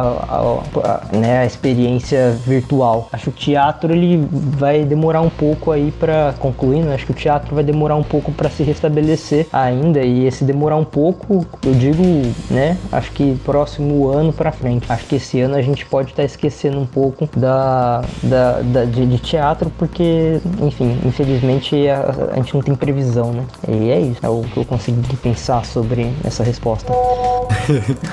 Gosto desse pensamento da, da saudade, assim, de que é o fato é que momentaneamente, como a gente conhece, tá suspenso e é isso, mas que eventualmente talvez volte, talvez tenha uma comoção, uma saudade do que era, talvez com outras precauções, mas que isso talvez reanime um pouco. Já pensou? Público lotado, vários inscritos em aulas de teatro. Mas sabe que tem, tem uma coisa. Eu, eu acho que sei lá, eu não sei se é uma ingenuidade a gente pensar dessa forma que ele disse de, ai, quando voltar as pessoas vão querer muito no teatro e tal. Não sei, tenho minha desconfiança. Mas eu acho que pra gente que faz teatro vai mudar uma coisa que vai ser mais, muito mais significativo cada vez que a gente pisar no palco, sabe? Uhum. De, da importância que tem aquilo do, do sagrado, sabe? A dimensão, a gente, eu acho que vai ter um outro valor, assim, sabe? Posso mais um dia estar aqui apresentando e, e fazendo meu trabalho. Uhum. Acho que isso vai, vai mudar muito a cor pra gente. Aquele conceito do solo sagrado, né? Vai ser mais real do que nunca. Sim, mas o primeiro ensaio, imagina você voltar pra Nossa. sala de ensaio. Ai, saudade. Uhum. Encontrar as pessoas, voltar a ter a primeira, a mesma apresentação. Eu acho que talvez não seja um movimento em massa, talvez não tenha tanta gente querendo, uhum. mas eu tenho certeza que quem for entrar, poder ver as pessoas, você ter essa experiência social, sabe? Tipo, não com o teatro como com feira, sabe? Assim, você ir numa feira, comer ao ar livre, pegar um pastel, ver as pessoas e, e tal. Eu acho que isso tudo vai ganhar um peso e um valor, assim. Sim, sim. E aí eu acho que o teatro talvez ganhe o peso de volta, pensando nisso que o Janeiro falou da sacralidade, talvez ele ganhe de novo um pouco desse. Eu não tenho outra palavra porque não vem, mas desse espaço sagrado de o quão relevante é poder sentar todo mundo junto e compartilhar essa experiência, essa história, esse, esse negócio. Eu acho que isso sim é provável que ganhe uma solenidade, é isso que eu queria dizer. Talvez o teatro volte mais solene uhum. do que ele estava. Uhum. Sim, é, essa é a palavra. É. Ainda mais porque talvez esse período de isolamento seja grande, mas talvez seja aberto e depois volte ao isolamento, né? Então fique nesse estado de não sei quando vai fechar novamente, então vou aproveitar aqui agora. Vamos aproveitar. É, é a dança da morte, a morte tá aí o tempo inteiro. E pelo custo também, né? Como vai ser mais caro, não no sentido de, de valor monetário, mas como vai ser mais custoso ter essa, esse espaço, acho que também faz com que a gente justamente isso, assim, né? Que a gente leve a sério o que a gente for fazer e não faça qualquer coisa só no intuito de, né? Puta, já que vai ser um sacrifício eu estar tá aqui, de, né? E é legal porque isso também, né? Remete ao, ao ator e ao sacrifício e tudo. Mas já que é um sacrifício de fato eu estar tá aqui, que eu faça por valer a pena. Companhia TikTok de teatro estreia essa semana seu mais novo espetáculo. Não, agora já deu. Já chega. Chega disso aí. Parou, parou. Mas a gente ainda nem falou do teatro da live, que usa de recursos linguísticos com uma falta de boa conexão. Aí, vamos ouvir a Késia. Késia Botelho, atriz da Histriônica.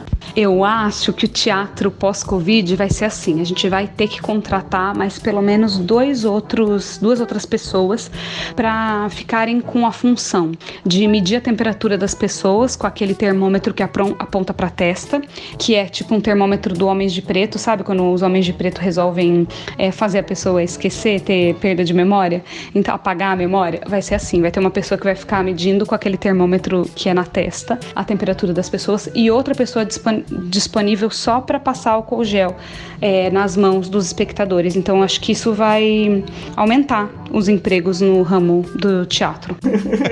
Maravilhoso. Gosto da premissa de que é melhor evitar o grande contato e por isso vamos adquirir mais pessoas para trabalhar. Mas vocês viram o vídeo daquela escola chinesa? Não. Tem um videozinho que tá correndo que é uma criança chegando na escola. E o Han lá. Mas aí a menina, a criança chega com os pais, aí os pais param a uma certa distância do portão da escola, eles não vão até o fim. O resto da, da, desse caminho vai a criança sozinha. Ela chega, hum. tem uma moça de máscara na frente com um borrifador, provavelmente com álcool, e a criança levanta a sola do sapatinho hum. e eles borrifam a sola. Aí ela entra, tem uma maquininha para ela colocar ou lavar a mão no gel lá, ela passa a mão no álcool em gel. Aí vem uma outra que tem um borrifador que ela fica de braços abertos dando uma voltinha. Oh. E ela é borrifada inteira. Aí ela vai numa outra, que ela põe só o rosto. Eu não entendi o que ela faz, se ela dá algum, alguma coisa de hálito, mede temperatura, não faço ideia. Mas tem mais uma. Aí finalmente ela termina, e é um cotoquinho, assim, muito pequenininho, muito fofinho. Aí dá a mão pra professora e ela entra na escola. Dá a mão pra. Aí talvez esses lugares, né, isso possa virar um padrão mesmo. Então, se chegar no teatro, você ir no mercado, pra ir no, no onde quer que seja, né, você vai ao teatro, vai ao cinema, vai ter toda essa série de, de processos de descontaminação, né? Tipo, o médico que vai para uma cirurgia vai ser você para comer pipoca no cinema. É, vai chegar uma época daqui a, daqui a 10, 20 anos em que isso vai se tornar o padrão geral da humanidade. As pessoas vão ler em livros de história que antes isso não acontecia e falar, esses selvagens. Exato. Nossa, sim. O que eles achavam? A gente tava conversando isso aqui em casa, tipo, como o pessoal do futuro vai enxergar a gente. Tipo, nossa, essa galera não lavava é, os produtos do mercado em casa, não andavam de máscara. Que nojentos. Mas, gente, tem como descobrir lavar. Tem como descobrir agora. Lavar compra. Mergulhão. Lavar compra é uma expressão que não faz o menor sentido com as duas palavras juntas até o momento do Covid. E depois é uma coisa que vai ficar para sempre. Sim. Nos pesadelos. É. A Luciana Mizutani muito difícil a gente prever aquilo que vai acontecer. Eu só não acredito que a gente volte para os modelos que a gente estava acostumado tão cedo, ou se é que a gente vai conseguir voltar para esses modelos. Tem muita gente fazendo muito teste, tem gente pensando em novas arquiteturas teatrais, pensando em pessoas dentro dos carros, pensando em divisórias entre pessoas na plateia, público reduzido. Mas eu acho que a dimensão que vai ter mais adeptos é a virtual. É, a gente vê a grande maior parte das tentativas irem por aí. Peças gravadas, lives de peça, é, muita gente repensando o curso virtual de teatro, é, pensando em como passar conteúdos pelo vídeo e adaptando mesmo, inclusive para essa nova estética e essa nova temática que está aparecendo aí, quarentenística.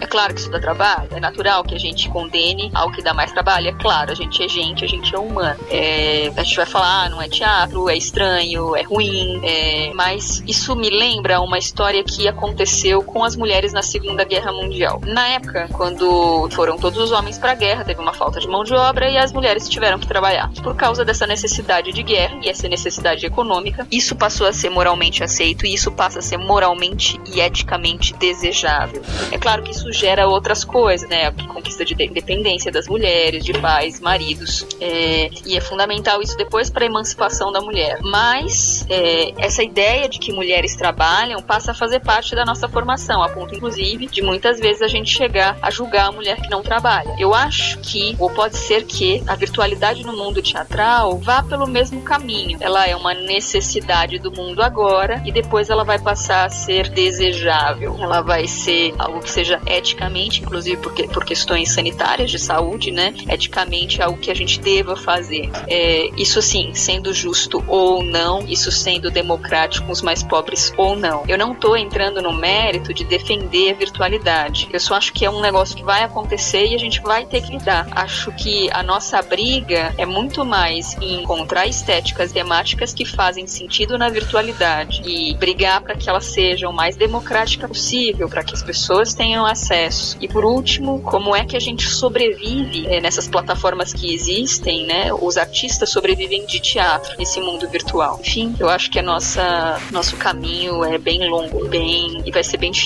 também. É, de fato, né? Acho que isso entra um pouco no, no que a gente estava conversando, justamente é, né, tirando a, a, a possibilidade de, de fato voltar a fazer teatro, mas sobre um, um, pouco do que eu falei, né? Do que, o, do que a Alice falou, sobre essas, essas outras formas, né? E se. Ou então mesmo do que o Disse falou, né? Do que. Tá, é, será que serão outras formas de se simular o teatro? Ou será que são, serão outras formas, outras formas mesmo? Mesmo, assim, nada parecidas do que foi, né? Será que é, vai ser uma simulação? Ou será que vai ser algo completamente diferente? E ainda assim ser teatro, né? Como que será que vai ser isso? E que, e que luta e que luta será que a gente vai conseguir conquistar é, depois desse tempo que mudou totalmente a sociedade? Fica aí, aí a, a reflexão. É, espero que a gente tenha pelo menos alguma conquista, porque é só. Tem duas coisas nisso. Desculpa, Janeiro, achei que você tinha acabado, pode falar. Não, eu ia, eu ia falar que é só tiro, porrada e bomba, mas continua, vai, vai daí. Não, minha mãe costuma falar uma coisa muito legal que nessas horas é bom, né, a gente recorrer à mãe. E ela, ela fala sempre assim que a primeira coisa que ela viu de computador, quando ela quando começou a surgir computador no Brasil, estava falando sobre o computador e, né, e computação e tudo vai facilitar a vida, e o computador isso, o computador aquilo. A primeira imagem que ela lembra foi uma ilustração que era um rosto de Jesus. Minha mãe não é religiosa nesse sentido, ela não é católica nem nada assim, mas era um rosto de Jesus feito só com as letras do. do. como pixel art, assim, sabe? Mas era feito lá com as letrinhas do, do, talvez com letras T ou com letras J, eu não sei dizer. Mas a primeira, assim que a ferramenta chegou, essa nova ferramenta computador, que tem todo esse aparato de novas possibilidades de cálculo, e, ou seja, uma infinidade de funções técnicas, de repente alguém foi lá e atribuiu uma função poética. Uhum. Uma coisa que a princípio é, é, é, dura, né? Ela é árida, ela é binária. O cara foi lá, ou a, a mulher foi lá, a pessoa, enfim, foi foi lá e botou as letras numa determinada ordem naquela tela e fez um desenho. E esse desenho, ele já não é mais sobre a tecnicalidade da coisa, ele já vai para um universo poético. Então eu acho que a nossa, o nosso contato com as coisas vai passar por aí, né? É maluco pensar que se você tem uma unidade de tecnologia absolutamente militar, os computadores mais potentes hoje no mundo são desenvolvidos para jogar videogame. Uhum. As fortunas Sim. que alguém quer rodar um mundo virtual de tal maneira. Então, a gente tem o lado técnico, mas a gente não consegue escapar desse universo poético. É. Eu acho bonito, eu acho bonito isso, porque nós vamos nos deparar com isso de novo e alguém vai pegar as letrinhas e vai fazer um desenho. É. E até a evolução disso, né? Às vezes parece, por exemplo, se, se eu vi, né, o, o que eu falei sobre a realidade virtual, do tipo, então, por exemplo, atualmente a gente consegue simular uma realidade virtual programada, mas o quanto a gente consegue simular ela em tempo real. E às vezes parece muito surreal, muito longe, né? Parece tipo, puta, é uma previsão para 2180. Mas se você parar para pensar, é, tem uma frase famosa do Bill Gates que ele diz em 81 que ele fala que ninguém vai precisar de mais de 640 KB de memória num computador pessoal. Não, ele fala que não existe um motivo para que alguém algum dia precise de mais 640 KB de memória. E isso é tipo 40 anos atrás, assim, sabe? E hoje em dia isso tá, né, quem não conhece tecnologia, isso tá é, absurdamente maior do, né? É ridículo pensar nisso hoje em dia. Sim, sem dúvida nenhuma.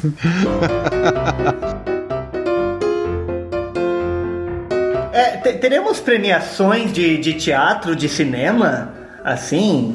Será? De 2020? Porque, né? Não faz sentido, né? Prêmio Shell. Não, não, não tem Oscar, sentido. né? É Oscar. And the Oscar goes to. É o não, a Netflix Oscar. vai Três levar filmes. tudo. A Netflix vai levar tudo. Mas eu, eu, eu, eu vi uma notícia que a Nova Zelândia. De férias com o ex, gente, vai ganhar Oscar de melhor filme. Vai ser, Nem é filme. Mas as produções que estão sendo gra é, são gravadas na Nova Zelândia, como lá eles estão bem controladinhos, voltaram a, a trabalhar. Acho que tem uma série, eu acho que do Senhor dos Anéis, mas não sei o que lá. E daí eles estão voltando ativa. É, talvez seja as únicas coisas que tenham produção em 2020. Quando você abrir o MDB daqui 10 anos e for filtrar por ano, fodeu. Assim. Vamos ouvir o áudio da Grazi Garbulho. O início do século XXI dava sinais claros de como a revolução tecnológica mudaria a forma de produzir e consumir arte. A humanidade ingressava definitivamente no universo virtual e as peças de teatro não ficaram de fora desta tendência. Curiosamente, precisamos passar, enquanto humanidade, por uma experiência traumática de pandemia mundial em 2020 para que os artistas compreendessem a importância de se construir novas linguagens que falassem melhor com os espectadores de seu tempo. Com a reclusão social forçada, que chegou a durar mais ou menos dois anos, as pessoas decidiram aderir integralmente à Glass Life, também chamada de VV, Vida em Vidro, aqui no Brasil. E os benefícios foram inúmeros, sobretudo no aspecto econômico, espinha dorsal da sociedade. Se antes, no século XX, predominavam formas arcaicas de se contar uma história, com o apreço pela fábula, pelas grandes narrativas que dispendiam muito tempo e dinheiro, necessitando de um processo longo de criação, ensaios, número significativo de pessoas no mesmo espaço trocando calor e suor, a pandemia, por pior que tenha sido, trouxe a compreensão das facilidades e conforto que a vida em app podia oferecer. Não era necessário mais sair para ver app teatro. E mais que isso, cada um poderia ver na hora e momento que quisesse, no conforto de sua célula. Aderindo finalmente à dinamicidade do mundo moderno, os monólogos se tornaram carro-chefe. Sem a obrigatoriedade das interações, o app teatro podia ser produzido em questão de minutos, enquanto se esperava as compras de supermercado, que também foram extintos em sua forma física. Bastava esticar o braço para frente e mandar ver. Depois, tudo que não pudesse ser construído por si mesmo, de imediato, os apps resolviam. App de efeito de figurino, de luz, de cenário, de tudo, enfim. Atores e atrizes passaram a experimentar e criar a partir de um arsenal imenso e variado de filtros. O trabalho corporal passava gradativamente a tornar-se acessório dispensável, com o foco direcionado para os closes, caras, bocas e cabelo. O trabalho vocal também pôde ser abolido, reduzindo a quase zero o tempo que se precisava gastar com isso, sendo possível encontrar todos os tipos de vozes e intenções pelo catálogo, sincronizando-as na imagem. Muito mais importante do que elaborar um conteúdo demorado e oneroso, era interessante ressaltar o aspecto da multiplicidade das informações. Assim, a cena inovou e se transformou numa sequência de story. Não confundir com história, com H, que era um tipo de disciplina, algo como uma vertente de conhecimento. Nem com história, com E, como já dissemos antes, aquele tipo de coisa que costumava, na integração do todo, passar uma mensagem, uma reflexão, coisas que agradavam naquela época. É, eu queria dizer, é, tem um- uma informação aqui. Em 2049, a BBC vai fazer uma, uma retrospectiva, né, uma série de documentários a respeito da- do período coronavírus e esse áudio vai ser resgatado. E vai ser um trecho né, de, de narrativa sobre o próprio período. É bem legal, inclusive, quem puder assistir, estiver vivo nessa época, assista. Em 2049. É, e no, no, no Ibirapuera vai ter um museu do Corona e isso vai ser um áudio, assim, vai ter um videozinho, as pessoas vão, vão colocar, sabe, quando vai no museu. E daí a Grazi vai estar narrando. Fato. É daí que a BBC vai pegar, mergulhão. É, é exatamente. Fontes é assim confiáveis. que- recuperado por acidente. O áudio foi publicado em um podcast esquecido Nas poeiras do tempo. e descoberto por acidente pelo re- sobrinho de algum funcionário importante que achou graça no nome. Ai, ai. É sobre vaso sanitário, gente. Eu fico imaginando como vai ser a retrospectiva desse ano. Vai ser que nem aquele trailer em 5 Do Titanic. segundos. né? Do Titanic. Vamos, é, Feliz Ano Novo! Coronavírus! Tan, tan, tan. Feliz ano novo! Coronavirus! Ou melhor. Esse é ai. o carro-chefe de 2020. gente. Não, é, é hit, hit number one. Porque não teve nenhum sucesso que estourou mais que isso aí. Pode, pode falar, gente. Não teve, Não imagina. Não teve.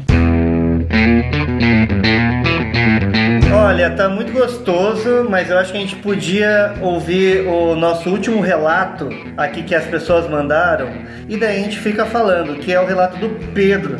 Ele dá uma aula de história, fala com muita convicção. A maioria das coisas que ele fala eu não, não tenho certeza, mas é, eu acredito. O Pedro Ferreira. Pedro Não Ferreira. tenho provas, mas tenho convicção. Olha só. Olá, olá, olá. Então, eu acho um pouco difícil falar sobre o teatro pós-Covid sem ter uma noção de qual vai ser o impacto real do coronavírus, da pandemia, porque ela ainda está acontecendo. Mas tem algumas coisas que eu acho que já são impactos garantidos, como a escala dessa pandemia por ser globalizada e por ser uma doença contagiosa né, nesse nível já traz uma dimensão que eu acho que permite falar em, em um sim um impacto pós-Covid, porque ele já está causando um estrago irreversível, né? Mas falando sobre o impacto disso na arte, é bom tomar como referência a peste negra, porque ela foi a maior pandemia que a gente já teve enquanto espécie, né? Matou um terço da população mundial, algo por esse nível, uma coisa meio absurda.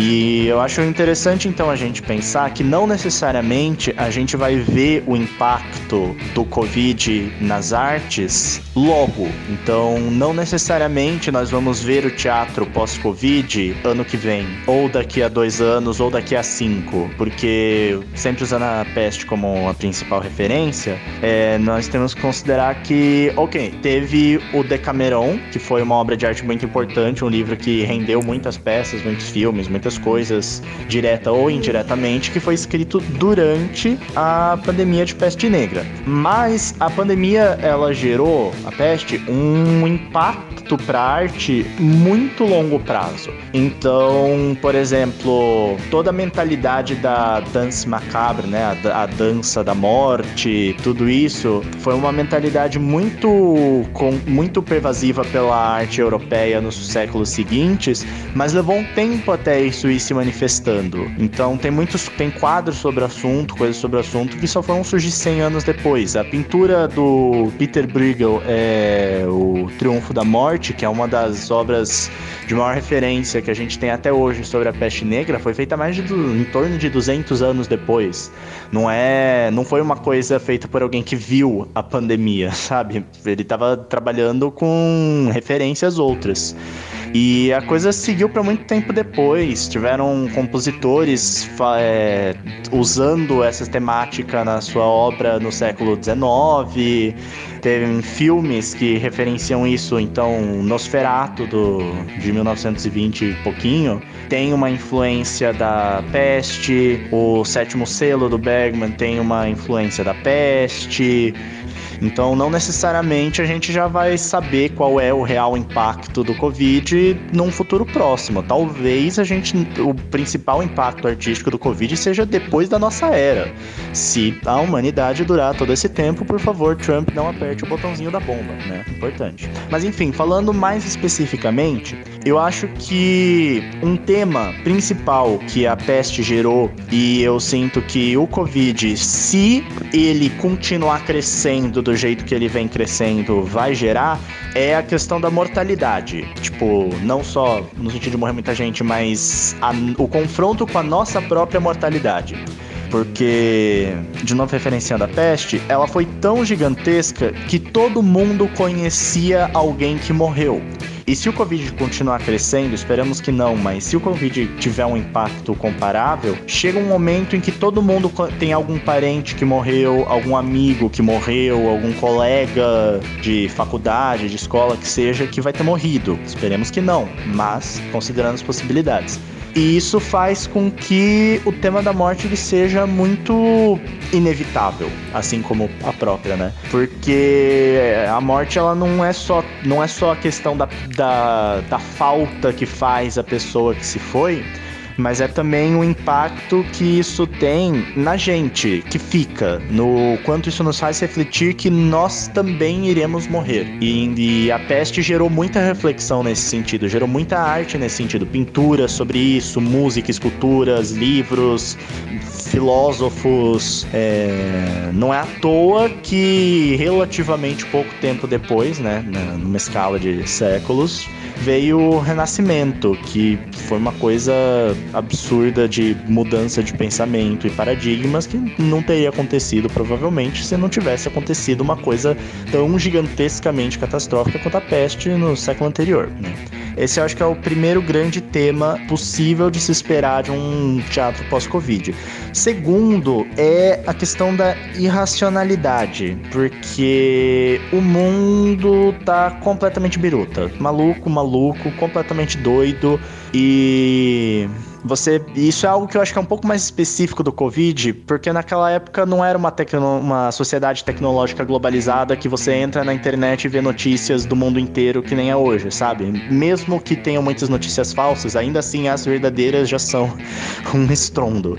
Então, é, então hoje é muito fácil, a gente tá sendo bombardeado e tá sendo bombardeado 20 vezes mais agora pela pandemia com coisas muito doidas, pessoas agindo de maneiras que não fazem sentido e eu sinto que o limite do que é crível vai ser expandido, porque tem muita coisa que a realidade está nos mostrando que se você colocasse numa peça ou num livro ou num filme, as pessoas iam falar: "Não, isso, isso não dá para acreditar. Isso, você tá forçando muita barra".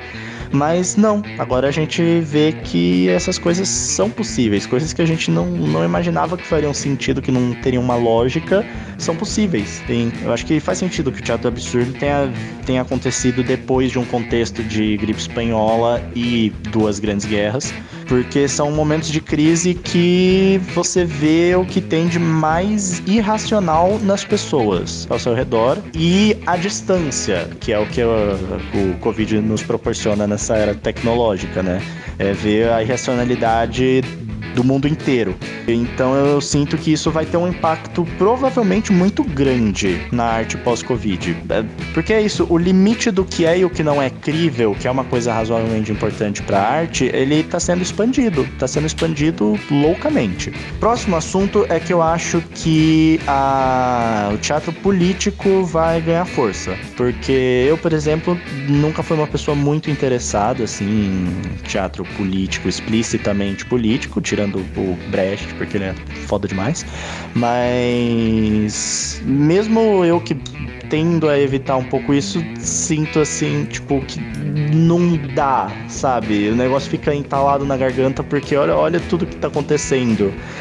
Esses dias eu tava pensando como o Bolsonaro falou que vai fazer o churrasco durante a pandemia, e daí você olha e você vê que isso é a mesma coisa da Máscara da Morte Rubra do Edgar Allan Poe. Então, tem muitas associações possíveis de serem feitas e tem muitas situações políticas escabrosas acontecendo E a pandemia tá jogando isso muito cada vez mais na nossa cara e eu sinto que é uma temática muito latente que vai vir com força. Vai vir com força porque não dá para não vir com força, porque ela não vir com força é negação da realidade, basicamente.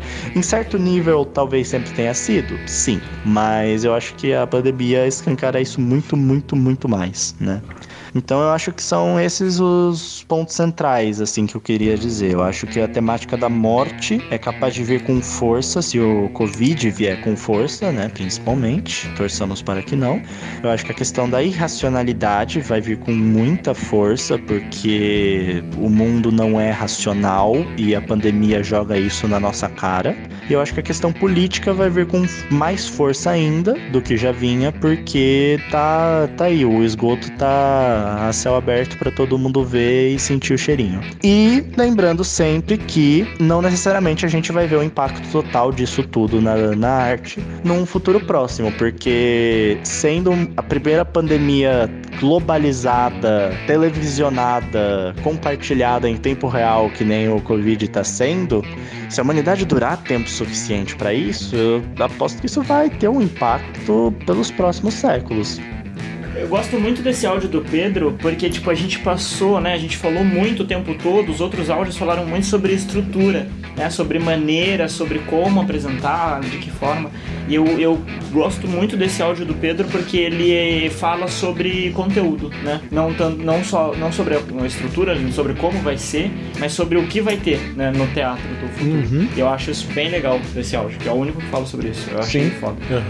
Não só como ele faz a relação com a outra pandemia que a gente teve também na nossa história, né? Que é a peste negra. Não, eu Exato. acho a ponte com a fábula da morte rubra, na máscara da morte rubra, perdão, incrível. assim, que é, pra quem não conhece, é um conto do Alan Poe que durante a peste o duque, o rei, resolve fazer uma festa no castelo, assim, por estupidez e por, pelo que quer que seja. Ele resolve fazer uma grande festa e convida todo mundo e todo mundo vai mascarado e vira uma grande orgia das pessoas todas celebrando profundamente, né, diante da angústia de viver a tal da peste, eles fazem uma tremenda festa de máscaras e tal, e de repente tem um convidado que aparece, que é uma máscara vermelha, e que depois se revela como a própria peste. E aí todo mundo é dizimado. Então é, é difícil não pensar nisso diante de algumas coisas que a gente vê no, no jornal, né, diariamente. E é engraçado como isso deveria ser uma fábula. É, então. Ninguém esperava que Edgar Allan Poe fosse um documentário, né?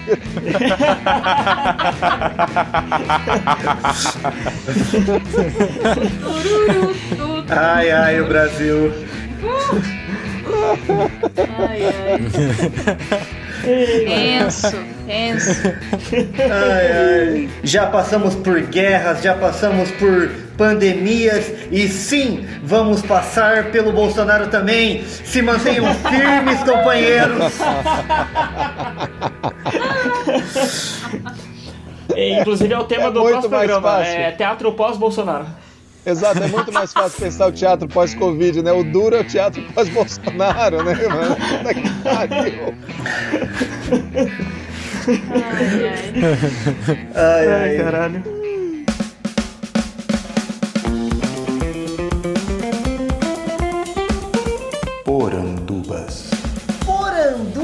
Da semana, meus amigos.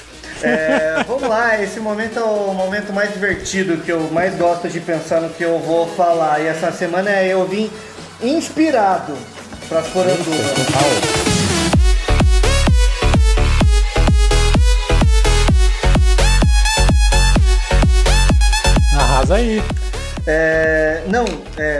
Eu não queria Manda aí, começar galera. porque vai que tem alguém que vai indicar a mesma coisa que eu. É que eu tenho Mas aí é até melhor você começar. Então vou, vou começar, vou, vou falar uma. Vai. É, queria indicar uma minissérie que eu já tinha visto e revi, apresentei para o Maurício aqui que mora comigo, que é Chernobyl, da HBO, que é Oh. incrível e fala de um cenário meio apocalíptico, né, gente? Que é acidente na usina e, e tal, tal, tal, e não pode pisar uma pessoa lá nos próximos 20 mil anos. E acho que é uma. Assim, é uma série que ela carrega uma tensão a série inteira. É, quando eu fui começar a assistir, eu tava em dúvida se a série ia me prender, porque é, ela é muito fiel, né? E mas ela é, é, é incrivelmente boa, é foda. É, essa é a minha poranduba número 1 um da semana. É, Lucas Metropolo, qual a sua poranduba da semana? Eu, minha poranduba da semana é um filme chamado Um Lugar Silencioso, uh! que depois de um determinado evento, as pessoas precisam se adequar a essa vida em que elas não podem fazer praticamente som nenhum. Então é muito interessante ver no filme todas é, tudo que mudou, tudo que a gente conhece como espectador assistindo e no filme vendo como a realidade mudou, como eles têm que mudar a maneira como eles comem, a maneira como eles andam, se comunicam e é super divertido, é um filme interessantíssimo para ver porque é um filme silencioso, mas te prende a atenção do começo ao fim. é um filme silencioso e é um lugar. e ele se passa no lugar. É. Silencioso, já falei isso? Sim. Eu vou, vou, vou dar minha Podia segunda... fazer um podcast, né? Um lugar silencioso. Vou falar minha segunda poranduba, vou intercalar entre vocês. Nossa! Caralho, muitas porandubas. Ah, e hoje eu vim inspirado. Janeiro é um famoso porandubeiro. Total. É, eu só fico fazendo poranduba nessa quarentena. Porandubano. Porandubano.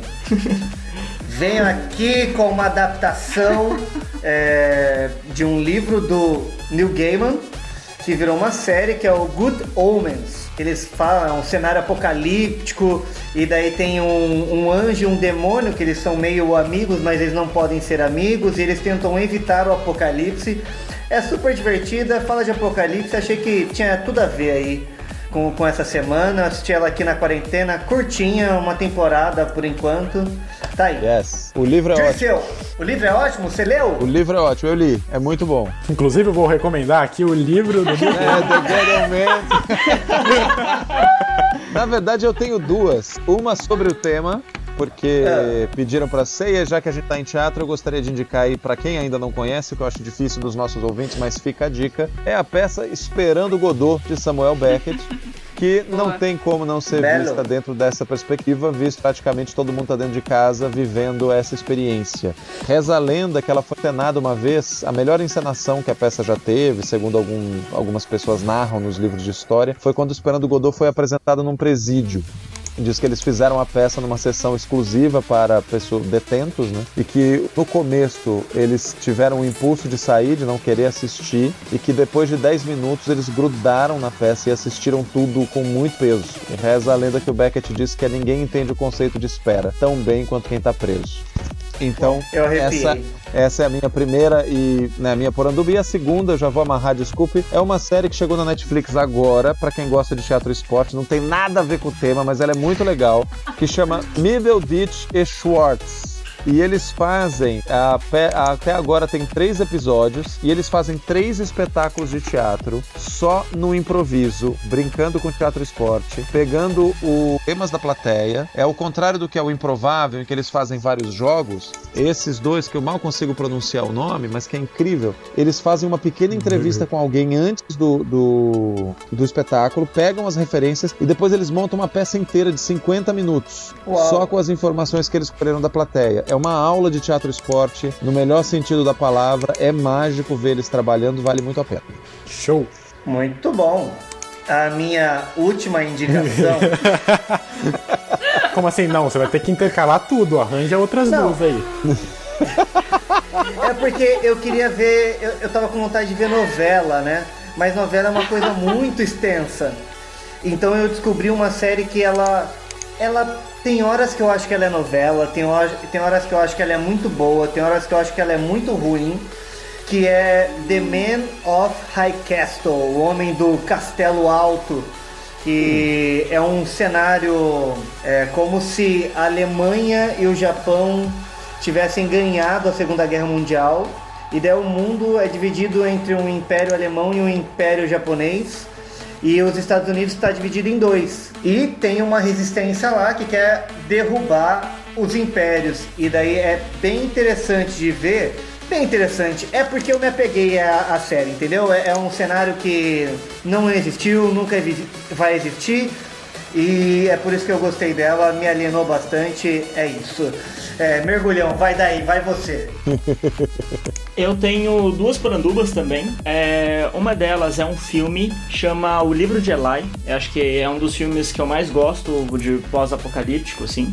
É, basicamente ele tem a, a trama tradicional, né? Um pós-guerra nuclear aí, onde os recursos são limitadíssimos e as pessoas aprendem aí a se virar, a se, se comportar e, e a se agrupar da forma que, que é possível, né? Com todo um contexto entre radiação e falta de comida e esse tipo de coisa. É, é um filme bem legal, eu gosto muito. E o outro também, nesse mesmo contexto de pós-guerra, é, é um livro que chama Metrô 2000 2033. Ele é um livro de um russo, se passa em Moscou e basicamente depois de uma guerra nuclear se tornou o, a, a, a superfície da Terra se tornou inabitável. Então as pessoas aprendem a viver no esgoto. Elas são obrigadas a se refugiar no esgoto e elas aprendem a viver e o esgoto é tudo que eles têm. É, ocasionalmente eles acabam saindo para alguma coisa, mas o esgoto é onde a vida acontece. E aí eles ficam presos ao esgoto.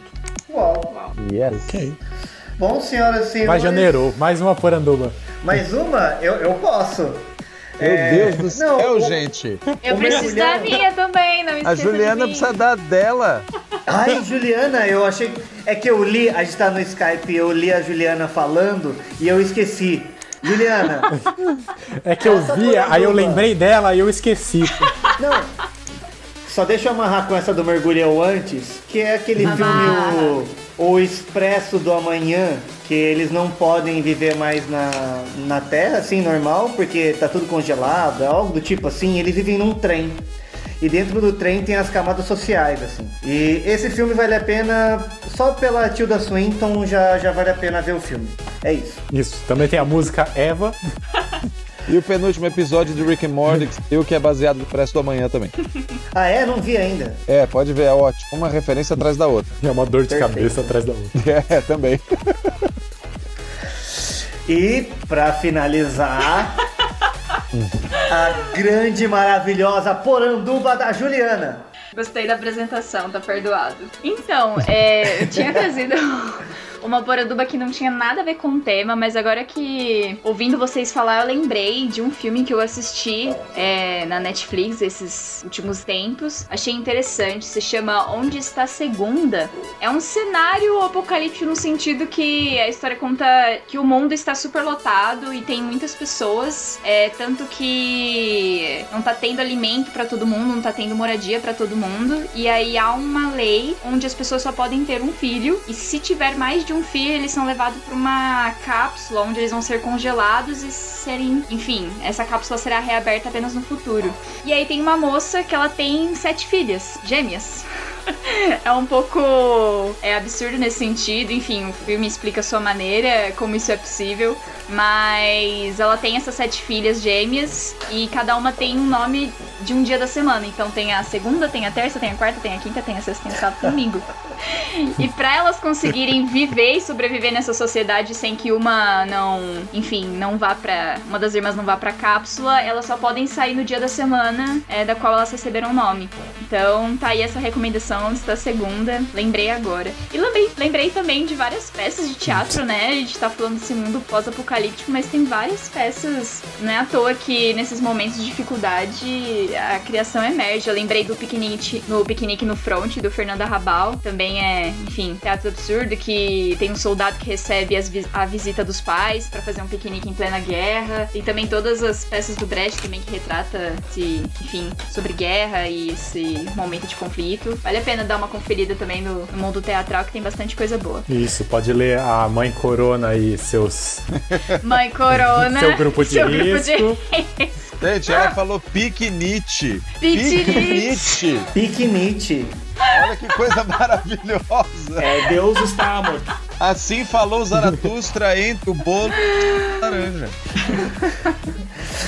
Foi mais eu forte ia do que falar, eu. ia falar que segunda tá depois de domingo e antes de terça, mas eu gostei dessa, dessa coisa. O que eu ia falar pra você é qual que era a sua poranduba inicial? Porque poxa, se é uma recomendação, eu quero saber, pô, vai que, né? Não sei. Poxa, eu quero já ver. tava. Ler. Tava reservando ela pra, pro próximo programa. Mas tudo bem.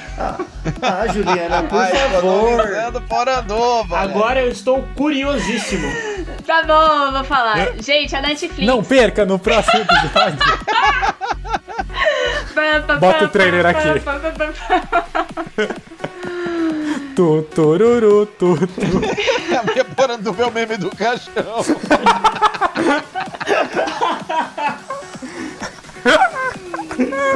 Ai, ai. Vocês descobriram. Fala, Ju. É pra falar, fiquei confusa. Gente, Fala, a fala. Netflix, ela tá disponibilizando a primeira série realizada em língua brasileira de sinais. É, ela é bilíngue, na verdade, tá em português e em libras. Conta, na verdade, tá dividida em quatro episódios. Essa série se chama Crisálida. Ela é, foi feita como longa-metragem, mas aí eles dividiram. Cada episódio tem... São quatro episódios. Cada um tem 30 minutos, são histórias independentes. E retrata um pouco sobre a vida dos surdos e como eles se relacionam, as dificuldades. Muito bacana, gente. Dá um bom dar uma olhada, porque é bem escasso a produção para esse tipo para esse pra esse público, né? Também conhecimento da Libras. É isso. Uau! Oh, arrasou. Show, parece massa. Ai, ai, muito bom, pessoal. É, muito obrigado a vocês e a mim, a todos nós, a todas as pessoas que mandaram relatos pra gente. Nos vemos na próxima semana. Um beijo no coração de todos, virtual e de máscara. No asfalto. Lamber, após lamber o corrimão. E fiquem firmes. Um isso aí, beijo lavem as mãos, não lambam corrimãos. E é isso. Beijo, Muito bom gente. passar o apocalipse Beijo, beijo. Jesus. Valeu. Merda! Merda. Merda! Merda. Merda. Tururururururu. Essa música vai ser no carro de gás, né? Ele vai começar a tocar essa música.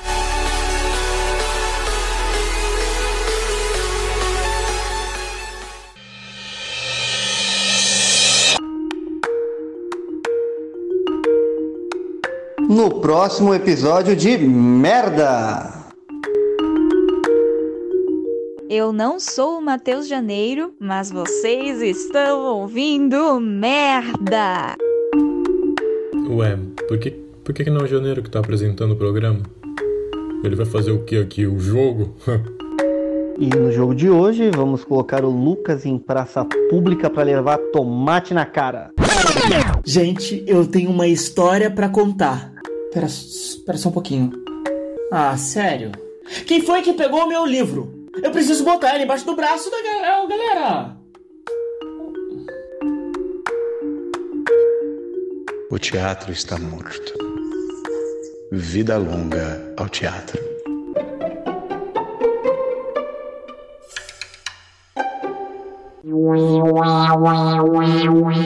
Não, não, não. Tudo segue conforme o planejado. A primeira etapa já está em processo. Logo, logo eu vou abordar o primeiro deles para que nós possamos prosseguir.